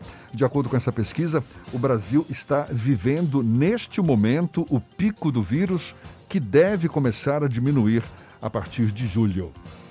É uma perspectiva bem otimista. Eu gostaria que essa pesquisa estivesse extremamente correta. Meu sonho é, inclusive, que eu esteja errado que o número de mortos vai cair, que a gente não vai ter problemas com o novo coronavírus. É o desejo de todo mundo que, em sã consciência, faz isso. Porém, nós vemos a realidade, a realidade é assustadora. Não adianta a gente ficar tapando o sol com a peneira e achar que não vai acontecer com a gente. Pode acontecer com a gente o tempo inteiro. Esse é um grande problema, é o maior desafio da nossa geração é o maior desafio da minha geração, o maior desafio da geração de Jefferson, o maior desafio das últimas gerações aqui no Brasil. E negar a existência desse problema não vai funcionar, só vai adiar o nosso encontro com a realidade, o nosso encontro, infelizmente, possivelmente, com a morte. Agora são 8 e 17 na capital baiana. A Defesa Civil de Salvador, a Codesal, registrou 71 ocorrências na cidade por causa da chuva que atingiu a capital baiana ontem. Até por volta das 5 horas da tarde, o órgão tinha registrado cinco deslizamentos de terra, dois deles na região do Cabula, um no subúrbio ferroviário, um em Brotas e mais um em Valéria não há registro de feridos. Segundo a Codesal, também foram registradas seis quedas de árvore no bairro de Brotas, Cajazeiras, Itapuã e Pituba. A Defesa Civil de Salvador permanece em plantão de 24 horas, atendendo às solicitações pelo telefone gratuito 199. Além dos bairros da Boca do Rio, Plataforma e da Avenida Joana Angélica, a Prefeitura daqui de Salvador vai anunciar hoje mais um bairro onde as medidas restritivas mais duras vão ser adotadas. No entanto, o prefeito Assemineto preferiu não antecipar o nome da localidade para não gerar especulação sem procedência. Nos bairros citados, o Executivo Municipal vai restringir a mobilidade e o comércio e as vias vão ter interdição das 7 da manhã às 7 da noite, a partir de hoje. Moradores, mediante apresentação de comprovante de residência, podem acessar a qualquer hora do dia. Agora 8 e 18 e temos notícias também da redação do portal Bahia Notícias, nosso parceiro aqui no Isso é Bahia, Lucas Arras é quem está a postos. Bom dia, Lucas. Bom dia, Jefferson. Bom dia também para os nossos ouvintes de todo o estado. O governador Rui Costa declarou na manhã de hoje que deve fechar as ruas de Tabuna devido ao que chamou de número elevadíssimo de casos da Covid-19. Lembrando que o sul do estado é um dos focos da doença e, diferente de Ilhéus, que demonstra sinais que controla a contaminação, e Piauí, que tem dois focos localizados da doença, Itabuna preocupa por conta da transmissão comunitária, onde não se sabe mais quem transmite para quem. De acordo com o último boletim da Secretaria de Saúde da Bahia, Itabuna tem 328 casos e 7 óbitos causados pelo coronavírus. E o Procurador-Geral da República, Augusto Aras, está no radar do presidente Jair Bolsonaro para ser indicado ao Supremo Tribunal Federal. Com a demissão de Sérgio Moro do Ministério da Justiça, Bolsonaro teria sido aconselhado por dois aliados a considerar o nome do baiano para a vaga do STF que deve abrir no fim do ano. O curioso é que o nome de Arias surgiu no radar na mesma semana em que a Procuradoria-Geral da República deve concluir se irá denunciar ou não o presidente pela suposta interferência na Polícia Federal. Eu sou Lucas Arraes, falo direto da redação do Bahia Notícias para o programa Isso é Bahia. É com vocês aí do estúdio. Valeu, Lucas. A gente falou na primeira hora do programa, mas merece ser destacado mais uma vez. É a terceira fase da campanha de vacinação contra a gripe que começa hoje. Aqui na capital baiana, até sexta-feira vão ser vacinadas pessoas com deficiência e também crianças de seis meses a menores de seis anos de idade.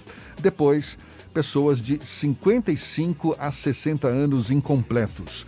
De acordo com a Prefeitura, vão ser 142 salas de imunização nos postos de saúde, além de cinco pontos de drive-thru na Arena Fonte Nova, no 5 Centro de Saúde Clementino Fraga, nos Barris, dois na Faculdade Baiana de Medicina, no Cabula e em Brotas, e também no Atacadão Atacarejo de Fazenda Coutos. O atendimento vai ser das 8 da manhã às 5 da tarde.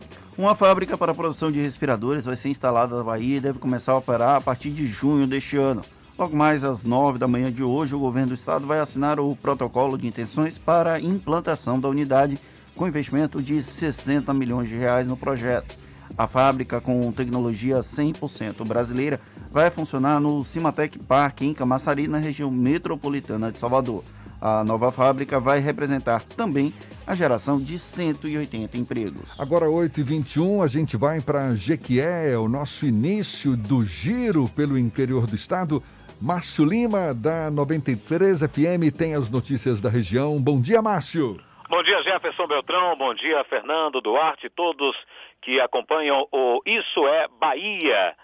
Vamos começando aqui com informação boa, né? Notícia boa. O 19 Batalhão de Polícia Militar, que recentemente fez doação de máscaras nesse período de pandemia do coronavírus, realizou também a distribuição de refeições.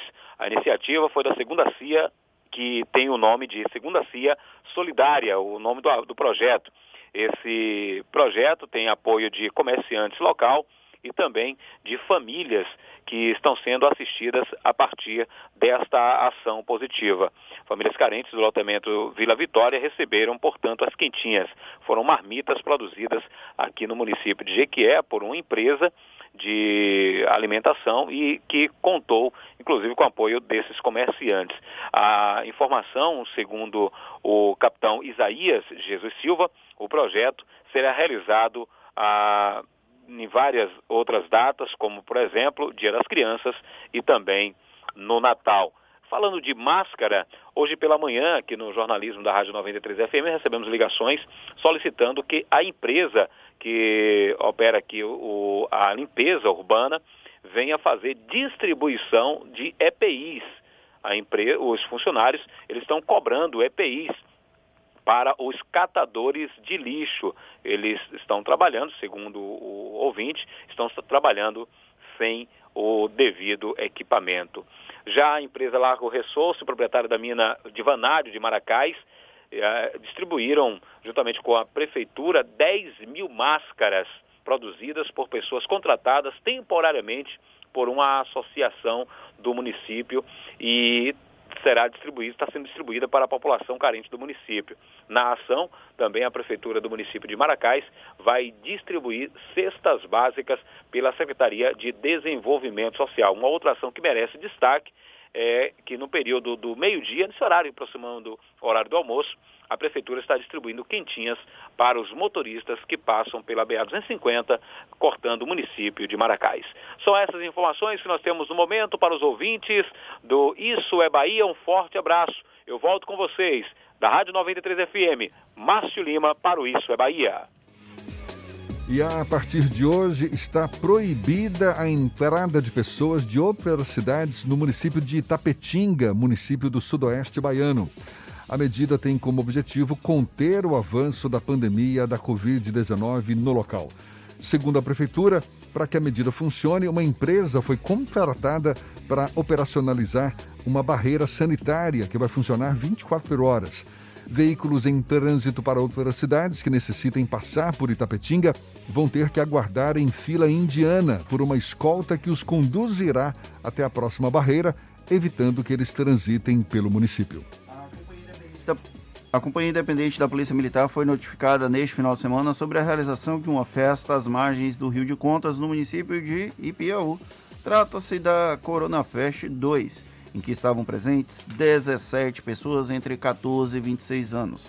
No local, os policiais apreenderam um carro, três motocicletas e os presentes que foram encaminhados à delegacia local onde a ocorrência foi registrada. O encontro feriu o decreto municipal de isolamento social. Semanas atrás, a Polícia Militar já havia interceptado um veículo que transportava 20 pessoas na carroceria para o que seria a primeira edição do Corona feche. Lamentável esse tipo de Absurdo atitude. isso. E olha, só para registrar aqui, a cidade de Piauí, que fica no centro sul, baiano, é hoje o município mais crítico no combate ao novo coronavírus na Bahia. Tem uma taxa de crescimento de 242%, isso nesses últimos cinco dias. Em Ipiaú, são 113 casos de Covid-19 confirmados. Um absurdo que moradores ainda se mostrem sem a menor consciência realizando uma festa desse tipo no município. É o negacionismo em nível micro, em nível local, infelizmente. Agora, 8h26, a gente vai para Paulo Afonso, vamos para o norte da Bahia. Zuca, da Cultura FM, também fala conosco, tem as notícias da região. Bom dia, seja bem-vindo, Zuca. Bom dia, Fernando. Bom dia, Jefferson. Bom dia a toda a equipe né, do programa Isso é Bahia. Nós estamos aqui na capital da energia elétrica. Por aqui, nós temos uma tranquilidade com relação a informações, eh, alterações né, na área policial. Tudo tranquilo, graças a Deus. Tranquilidade também na área hospitalar. A gente vai atualizando números do coronavírus aqui em Paulo Afonso.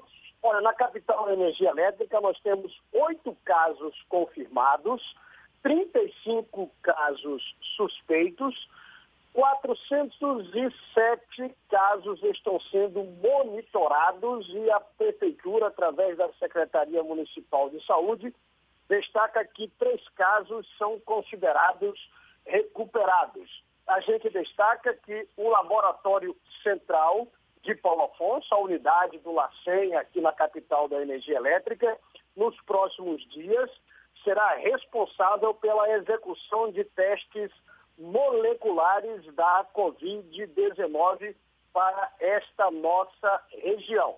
São quatro unidades na Bahia, é? além do LACEN de Salvador, são quatro postos na Bahia e Paulo Afonso será uma das referências com relação a estes testes. E aí nós temos informações de que toda a equipe da Secretaria Municipal de Saúde, aqui da nossa capital da energia elétrica, vem sendo preparada para este momento. Paulo Afonso também tem a unidade UPA Covid-19, é, um hospital que acaba de se transformar de uma forma especial no combate ao coronavírus. Ainda não temos nenhum paciente sendo tratado nesta unidade emergencial UPA Covid-19, porque os oito casos de Paulo Afonso são considerados casos assintomáticos, não precisam de uma internação e são monitorados pela Secretaria Municipal de Saúde. Mas a equipe vem sendo preparada para todo este sistema. Então a gente vai pontuando informações aqui da nossa querida Paulo Afonso, agradecendo o carinho da audiência e desejando né, uma semana positiva e com muitas vitórias para todos nós.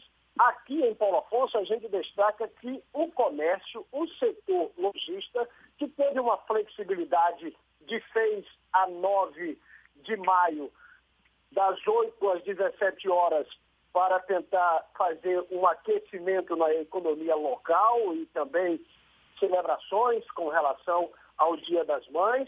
O comércio volta a funcionar das 8 às 14 para pagamento presencial e entre outras atividades. Lembrando que todos os estabelecimentos comerciais de Paulo Afonso têm por obrigatoriedade higienizar os seus clientes. A gente observa é, muitas aglomerações em supermercados, em casas lotéricas, o que a gente tem também é, observado em todo o Brasil. Aqui em Paulo Afonso, o Paulo Afonsino tem se educado de uma forma muito positiva com relação à higienização e à utilização do item máscara. Antônio Carlos Zuca, Rádio Cultura de Paulo Afonso, isso é Bahia. Maravilha, Zuca! Muito obrigado. Agora, 8 e meia, a gente faz o intervalo e volta já já. Você está ouvindo Isso é Bahia. Irmãs e irmãos, meu abraço apertado vai aqui nessa canção. Com amor, obrigado por sua dedicação. Tantas vidas hoje estão em suas mãos. Quem acolhe, quem cuida, quem cura, quem se dá de coração. Você que encara essa luta na rua, não se sinta só. Pois nada vale mais do que a vida, ela é o bem maior.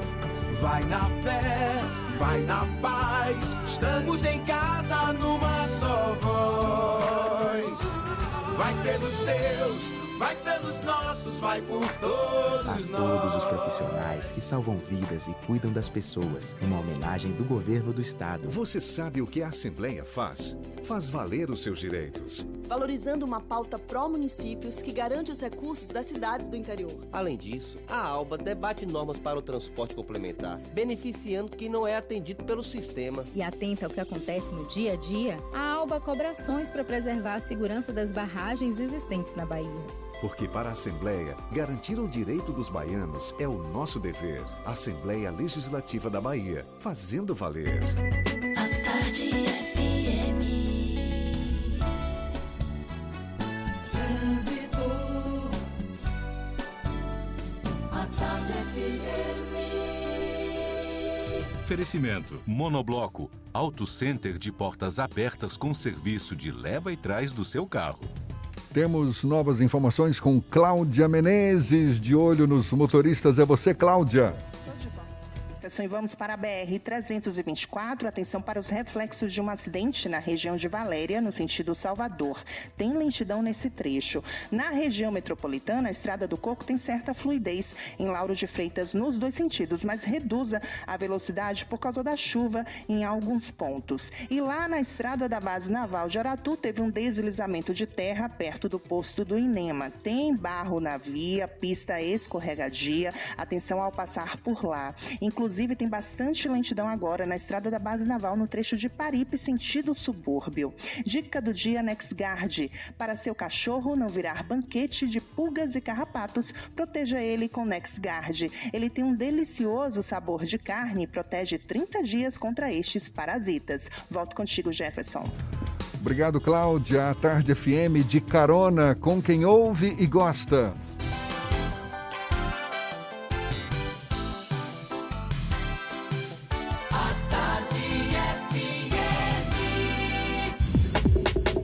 Voltamos a apresentar Isso é Bahia.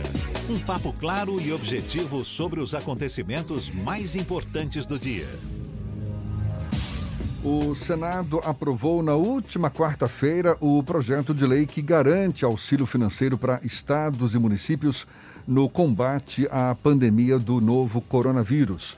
O projeto de lei voltou ao Senado após ter sido aprovado pela Câmara com alterações. O relator da matéria, o senador Davi Alcolumbre, também presidente da Casa, restituiu alguns critérios aprovados previamente no Senado e acatou sugestões dos deputados. O texto aprovado segue agora para sanção presidencial. Quem conversa conosco sobre o assunto é o senador Otto Alencar, do PSD, nosso convidado aqui no Isa Bahia. Seja bem-vindo mais uma vez, senador. Bom dia. Bom dia, Jé, bom dia, Fernando, toda a equipe. É um prazer voltar a falar com vocês e me coloco a seu inteiro dispor. Senador, o senhor defendia 50% para estados, 50% para municípios e não 60% para estados e 40% para os municípios, como acabou sendo aprovado. O senhor acha que os municípios vão ser prejudicados? Olha, é, essa proposta é uma proposta inicial, foi negociada dentro do Senado Federal até com o próprio presidente relator, o Davi Alcolumbre. É, nós queríamos é, um critério de distribuição, inclusive, diferenciado, que seria o mais justo para estados e municípios, que seria o critério populacional. Mas terminou entrando aí outros critérios que foram colocados, tipo é, perda de CMS, fundo de participação dos estados e também essa questão da, dos estados mais exportadores. Por exemplo, no caso do Mato Grosso, com o agronegócio, O estado tem 4 milhões de habitantes e vai receber 1 bilhão 121 milhões. Ah, Foi uma negociação dura, difícil, que envolve 27 estados da federação e a fórmula encontrada não, não foi aquela que nós queríamos, seria mais benéfica para a Bahia e seria talvez a mais justa, né? Mas eu creio que ao final eh, terminamos tendo uma contemplação razoável. Os municípios realmente perderam 10%, mas eh, tem também um aporte, terão um aporte que, bem administrado, vai dar para passar essa crise. Até porque a maior estrutura montada para atendimento aos efeitos da, na área de saúde do coronavírus estão montadas em- na Bahia inteira, por exemplo, e outros estados pelo, pelo próprio Estado.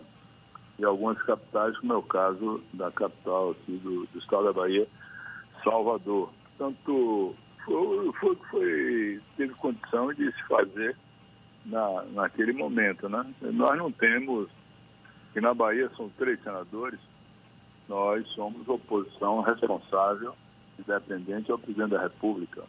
E por incrível que pareça, o Jefferson Fernando, o governo perde credibilidade no meio da população, o presidente está perdendo credibilidade, até porque o presidente não reúne nenhuma virtude para ser presidente, para ser estadista de um país tão majestoso e maravilhoso como o, o Brasil, mas consegue maioria dentro do Senado Federal. Incrível isso. Aconteceu a mesma coisa com o Temer e tem maioria. E a renovação foi muito grande no Senado Federal e esses que vieram com a renovação, todos eles praticamente eh, apoiaram e vieram com a aliança com o atual presidente da República. Alguns já saíram. Mas quando você não tem maioria, você tem que fazer entendimento, buscar negociação para trazer o melhor.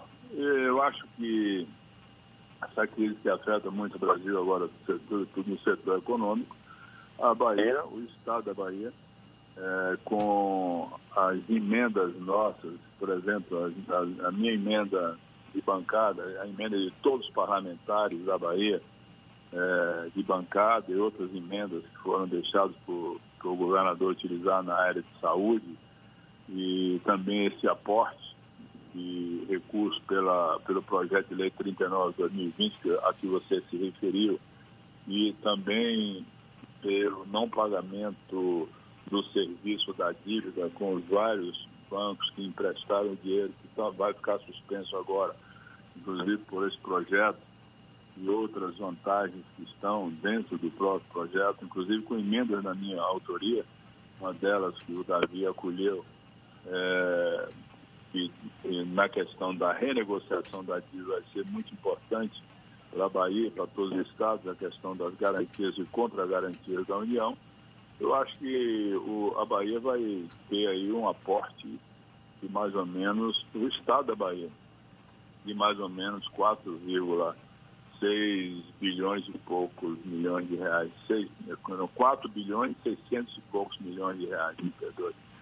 É, então é uma coisa que bem administrada talvez é, dá para atravessar esse momento e espero que as coisas possam melhorar futuramente. Os municípios também receberão recursos, né? as capitais receberam recursos, aqui a capital da Bahia, Salvador, e também está na luta e está ajudando muito na, no controle aí, da assistência ao coronavírus. Acho que acima de tudo, eu devo destacar que esse entendimento bom e entendimento a favor do povo soteropolitano eh, do prefeito do governador tem sido muito importante e tem reflexo na região metropolitana também. Foi muito bom. Então, esses recursos virão e o que eu espero é que o presidente da República possa sancionar logo o projeto. Ele demorou 15 dias para sancionar o projeto que nós aprovamos em favor das Santa Casa de Misericórdia, dos hospitais de Santa Casa de Misericórdia. Demorou muito, não sei por que isso, é, acho que deveria ter feito logo, terminou fazendo depois de muita pressão. Espero que ele possa sancionar logo esse projeto, sem vetos, até porque foi negociado o projeto para ser aprovado sem vetos. Nós incluímos no, no projeto os servidores que estão no combate ao coronavírus, para que eles não tenham prejuízo nos seus vencimentos. E semana passada, na saída do Supremo Tribunal Federal, a pedido do Paulo Guedes, que vai vetar isso. Eu acho que é uma quebra de compromisso. Se por acaso vetar, eu tenho certeza absoluta, pelo menos no Senado, nós vamos derrubar o veto do presidente da República. Senador, em um dado momento houve uma crítica de puxar a sardinha para o seu lado, principalmente do Davi Alcolumbre, o Amapá foi um dos, um dos estados que acabou mais beneficiado por conta desse projeto. Ele que foi o, o relator. E aí, nesse momento, algumas figuras reclamaram que haveria um certo preconceito com o Nordeste, que o, os estados nordestinos teriam sido os grandes prejudicados nesse projeto de repactuação, digamos assim, de recursos para os estados e municípios. O senhor que acompanha bem essa discussão, houve algum tipo de preconceito com os estados nordestinos? Olha, o, o Bolsonaro tem essa, essa visão obtusa contra o Nordeste. Né? Ele perdeu no Nordeste. Ele, esse, o da República, me parece que ele não tem capacidade de entender o que é o Brasil e que todos os brasileiros são iguais do Sul, do Sudeste, do Norte e Nordeste. Ele tem realmente essa visão obtusa e, no início, ele tentou prejudicar os, os estados, onde os governadores fazem oposição, posição de oposição, ou votaram contra ele na eleição de 2018, o que é uma coisa menor. Né? Sinceramente, não dá para você achar que alguém ganhe o governo da União, ou seja, da República, e depois vá querer discriminar aqueles que não concordaram com ele. Ou seja, ele dá uma demonstração que não é um estadista, que não tem sentimento patriótico. Então, é, isso é verdade, ele tem marcado aqui o governo do Nordeste. Chegou a nominar de Paraíba, né, esses, govern esses governadores de Paraíba. É, enfim, mas isso é, nós rebatemos, trabalhamos muito em cima disso. É, no início, sem dolo nenhum, o Davi não faria isso, o Davi tem sido feito muito justo, o presidente. É, ele fizeram um cálculo e nesse cálculo o Amapá ia receber um volume de, recursos de recursos muito, muito além do que era necessário, né? que, que pelos critérios seria, seria correto. Mas depois houve um, um recálculo e isso foi resolvido. Regre... Não foi o Davi que tentou fazer uma coisa dessa natureza. Certamente os seus assessores fizeram uma avaliação e colocaram muitos recursos para o Amapá de acordo com os critérios estabelecidos, FPE, ICMS, enfim, os quatro critérios que foram estabelecidos. Mas depois voltou normal. A Bahia, nesse projeto, só nesse projeto, vai receber em torno aí de 1 bilhão e, 1 bilhão e 700 e poucos milhões de reais além do, da, do, das negociações que podem ser feitas para o não pagamento da dívida até o final aí do, do ano de 2020. E o, o final, é um, se, ele, se ele sancionar o projeto com, como foi aprovado, eu espero que sim, é, eu acho que os estados e municípios terão aporte, mas terão também que fazer uma coisa que nós queríamos botar no, no projeto. Inclusive foi uma iniciativa nossa, do PSD. É, o Davi não aceitou. Mas eu quero deixar bem claro a quem está nos ouvindo agora de que os municípios estão envolvidos nesse trabalho, e são todos que devem estar envolvidos. Nós queríamos colocar na letra da lei um corte linear, horizontal, em torno de 20% do custeio operacional da máquina. No, se você está sem escola a funcionar, se está sem estrutura interna sem funcionar, porque não está tendo fluxo e não pode fazer esse contato direto, você vai ter que manter é, esses contratos com terceirizados para vigilância, para limpeza, para, enfim, uma série de de contrato, você tem que diminuir isso. Nós queríamos botar um corte linear e 20%, 20% a 30%, mas o Davi não aceitou. Mas é importante que as prefeituras, até o próprio Estado, aonde possa diminuir esse, esse custeio operacional da máquina, isso é, isso é perfeitamente viável que seja feito, na economia, para aplicar na área de saúde, para comprar respiradores, para criar novos leitos, né, para UTI, para medicamentos, para EPI, né, os equipamentos de proteção individual, medicamentos, é, enfim, todas as atividades que serão super necessárias e mais necessárias ainda, porque o que está se observando, você sabe, eu sou médico, o secretário de saúde aqui da Bahia em 91, 94, naquele período eu enfrentei aqui uma epidemia muito grave, que o cólera, conseguimos controlar isso, mas é preciso ter metas estabelecidas para o controle de uma epidemia. E essas metas pré-estabelecidas precisam de recursos, recursos eficientes e que sejam necessários para o controle da doença, para a não expansão da doença. Senador. Doença... Senador, esse, essa ajuda financeira aprovada pelo Congresso Nacional, por mais que possa ser uma compensação para estados e municípios, especialmente é, compensação das perdas na arrecadação de impostos e tal, o senhor não acha que isso, ao mesmo tempo, cria um, um, um incentivo para um relaxamento dos controles fiscais por parte dos estados e municípios? Não, não, não tem como ter descontrole fiscal, porque não, não se altera de maneira nenhuma, nenhum, dentro da, da lei, nenhum critério de relaxamento. A, a, as prefeituras terão que prestar conta do seu serviço naturalmente. Né? Agora, você não pode ter regras rígidas que não permita essas regras a ação para salvar vidas, recuperar a saúde é, da, das pessoas eu acredito que o, o julgamento dos processos vão ocorrer normalmente e com fiscalização do Ministério Público, da Polícia Federal. Você viu agora aí, alguns estados fizeram contas irregulares, porque uma coisa que eu não esperava, infelizmente não esperava, é que no momento desse surgissem empresas com representantes no Brasil ligados a empresários chineses que pudesse oferecer equipamentos de segunda qualidade e alguns estados comprassem, como é o caso do Pará, estado de Santa Catarina, o que é um absurdo. Na hora de comprar isso, tem que ser comprado com gente que entende, que, que dê um laudo técnico a respeito do aparelho que você está comprando.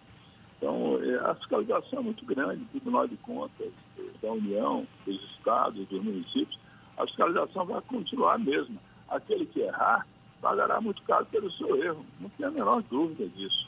É, é o caso, por exemplo, é, que é um, a, a PEC, do Orçamento da Vida, né, que, que, nós, é, é, que o Congresso promulgou na quarta-feira, e o relator foi o senador Anastasia, do nosso partido, e nós trabalhamos muito juntos nisso, discutimos, é, e, ele, inclusive, acolheu emenda nossa, retirou os 20% que teriam que ser colocados de recursos da União e deixou exclusivamente os recursos é, que estão lá empossados no Banco Central, e o Banco Central é quem vai trabalhar isso, nós estabelecemos critérios rígidos para que uh, o, o, gestor, que é o presidente do Banco Central, Roberto Campos Neto, para atuar no mercado secundário de ações, de ações, de temperes, é, e outras ações, é, até de, inclusive incluindo-se aí o agronegócio, ele tem que prestar conta ao Congresso Nacional. Nós constituímos uma comissão do Senado na Câmara para mostrar como está sendo aplicado isso, como vai ser aplicado. Estabelecemos vários critérios rígidos para essas empresas, empresas que estão envolvidas na Lava Jato, que foram envolvidas no terreno direito a, a, a, ter esses benefícios, a compra desses detentos, dessas ações, ações que tem, empresas que, que tiveram ou estão em fase de, de, problemas na justiça, com processos judiciais também não tem, se amarra muito a aplicação desse recurso. Mas acontece que, mesmo assim, sempre aparecerá aqui ou ali àquele que não quer respeitar e que é fora da lei. É, Mas, que a gente fique. Lei, pagará caro. Que a né? gente Brasil, fique de Brasil. antena É, um ligada. Que hoje, é, muitos que num passado de 30, 40 anos, 20 anos atrás, não pagaram pelos seus erros, estão presos, estão respondendo processo ou foram presos, ou estão em casa com tornozeleira, não dá para sair fora da lei. Por isso a importância da sociedade Não estar pode deixar de dar os recursos, é, porque acha que a maioria vai fazer mau, mau uso do recurso. Não, a maioria está fazendo o uso correto do recurso. Tá Mas um certo. caso ou outro pode, de alguma forma, querer desqualificar, desilustrar a ação que está sendo feita no Brasil nesse momento gravíssimo que nós estamos atravessando. É uma epidemia ou uma pandemia muito grave de um, um agressor invisível, né, que está no, no meio comunitário, está no ar, não dá para você identificar onde é que ele está, ou onde ele está, ou a quem ele vai atacar, certo? E, o- e nós temos atravessado problemas parecidos com esse, né? Tivemos eh, já várias viroses, inclusive todas elas vieram da China praticamente, né? É uma situação única, senador, certamente. A gente quer agradecer a sua participação mais uma vez aqui no Isso é Bahia. Muito obrigado, senador Otto Alencar, do PSD, conversando conosco. Muito bom dia e até uma próxima. Obrigado, um abraço. E a gente lembra que vai estar disponível também essa conversa logo mais nas nossas plataformas no YouTube, Spotify, iTunes e Deezer, 8h51 na Tarde FM. Você está ouvindo Isso é Bahia. Você sabe o que a Assembleia faz? Faz valer os seus direitos. Lutando para evitar a saída da Petrobras e manter empregos e investimentos no Estado. Também cria políticas que valorizam as mulheres, os negros, o público LGBT e a oferta de uma educação de qualidade para indígenas. E ainda dão prioridade de matrícula em escolas públicas às crianças filhas de vítimas de violência doméstica. Porque para a Assembleia, garantir o direito dos baianos é o nosso dever. Assembleia Legislativa da Bahia, fazendo valer. A Embasa presta serviços essenciais à população. Por conta do coronavírus, durante três meses, clientes inscritos na tarifa social com consumo de até 25 metros cúbicos não pagarão a conta de água. São mais de 800 mil baianos em vulnerabilidade social beneficiados. Mas a Embasa precisa continuar operando e investindo. Por isso, contamos com você que não está nessa lista. Pague sua conta em dia. Saiba mais em embasaemação.com.br. Embasa, a serviço da nossa gente. O governo do estado tem mais novidades para o combate ao coronavírus. Você já conhece o telecoronavírus? Basta ligar 155 para receber orientações de uma forma mais rápida sobre a doença. O atendimento é das 7 às 19 horas e a ligação é gratuita. Tem também o novo aplicativo Monitora Covid-19, onde você vai colocar informações sobre a sua saúde e, se for identificado algum risco, um médico fará contato em até 24 horas para te orientar. Mas se ligue, porque é muito importante permitir que o aplicativo tenha acesso à sua localização. E uma última mensagem. É obrigatório usar máscaras nas ruas. O ideal é ficar em casa, mas se precisar sair, vá de máscara. Assim você se protege e evita que o vírus se espalhe. Ao voltar para casa, não esqueça de lavar bem as mãos e depois a sua máscara com água e sabão. Juntos vamos vencer essa guerra. Governo do Estado, a Bahia contra o coronavírus. Voltamos a apresentar Isso é Bahia. Um papo claro e objetivo sobre os acontecimentos mais importantes do dia. A gente vai agora à redação do Portal à Tarde. Thaís Seixas tem novidades pra gente. Thaís. Oi, Jefferson e Fernando, bom dia. Bom dia aos nossos ouvintes de todo o estado. Começam hoje as inscrições para o Exame Nacional do Ensino Médio, o Enem. O procedimento pode ser feito até 22 de maio por meio do site do Enem. A partir deste É, a gente perdeu contato com Thaís, então vamos seguir por aqui. Agora, 8h54. 602 denúncias foram recebidas pelo Ministério Público do Trabalho na Bahia só na segunda quinzena do mês passado. Os registros entre 15 de março e 14 de abril, primeiros 30 dias da atuação focada na pandemia da Covid-19, foram 562 denúncias. Em um mês e meio, o órgão contabilizou 1.166 registros, a maioria ligada à medida de proteção à saúde dos trabalhadores. O volume de denúncias desses 45 dias de operação especial representa um aumento de 105% sobre a soma do período de 15 de janeiro a 14 de março.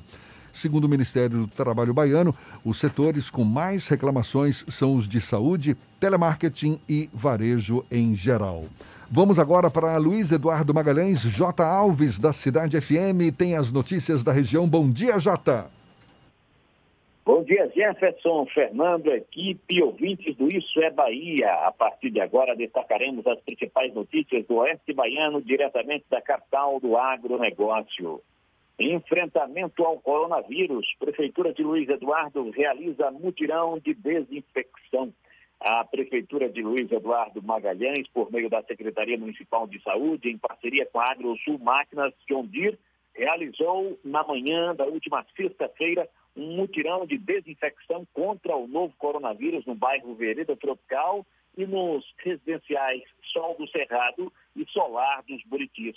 De acordo com o Departamento de Vigilância Sanitária e Epidemiológica, a solução utilizada na desinfecção foi a amônia quaternária, que é um desinfetante altamente efetivo contra bactérias, fungos, vírus, algas, apresentando ainda propriedades detergentes, sendo eficaz contra a Covid-19. A ação continuou à noite no centro da cidade, com ênfase nas agências bancárias e em locais de grande movimento e fluxo de pessoas. No sábado, foi a vez da área comercial do bairro Santa Cruz receber o mutirão de desinfecção. Barreiras tem transporte suspenso. O Diário Oficial do Estado, de sábado, incluiu Barreiras na lista de cidades com transporte intermunicipal suspenso até o dia 18 de maio. A medida do governo do Estado entrou em vigor ontem. Não serão permitidas a circulação, a saída e a chegada de qualquer transporte intermunicipal público ou privado, rodoviário e hidroviário nas modalidades regular, tratamento, complementar, alternativo e de. E por aqui encerro minha participação, desejando a todos uma ótima segunda-feira e uma excelente semana. Eu sou o J. Alves, da Rádio Cidade FM de Luiz Eduardo Magalhães, para o Isso é Bahia. E a gente vai também para Itororó, Maurício Santos, da Itapuí FM, quem fala conosco. Bom dia, Maurício. Bom dia, Jefferson. Bom dia, Fernando. Bom dia a todos do Isso é Bahia. Bom dia para toda a Bahia. Vamos aqui com notícias da nossa região do Médio Sul do Oeste e voltamos à cidade de Itapetinga. Você já havia falado mais cedo, né? Voltamos lá à cidade de Itapetinga. Renata Mello fecha a fábrica e demite 1.800 funcionários durante a pandemia.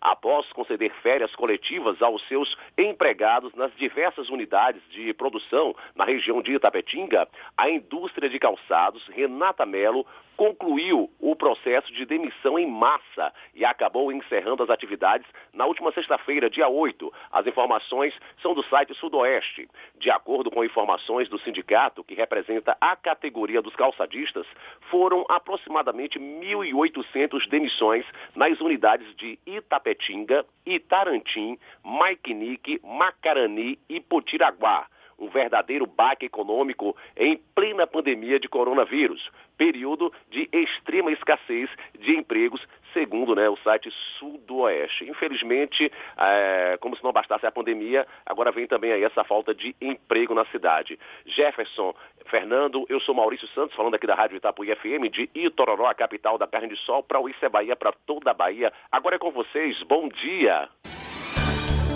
Acabou, Fernando! Encerramos mais um Isso é Bahia. Muito obrigado pela companhia de todos vocês. Amanhã às 7 da manhã estamos de volta para Salvador e em torno e a partir das 8 para todo o estado. Um grande abraço no coração de todos vocês e até amanhã. Muito obrigado pela companhia, pela confiança. Segunda-feira, muito chão pela frente. Aproveite bem esse começo de semana. Amanhã tem mais. Tchau, tchau. Tchau, tchau. Tchau, tchau.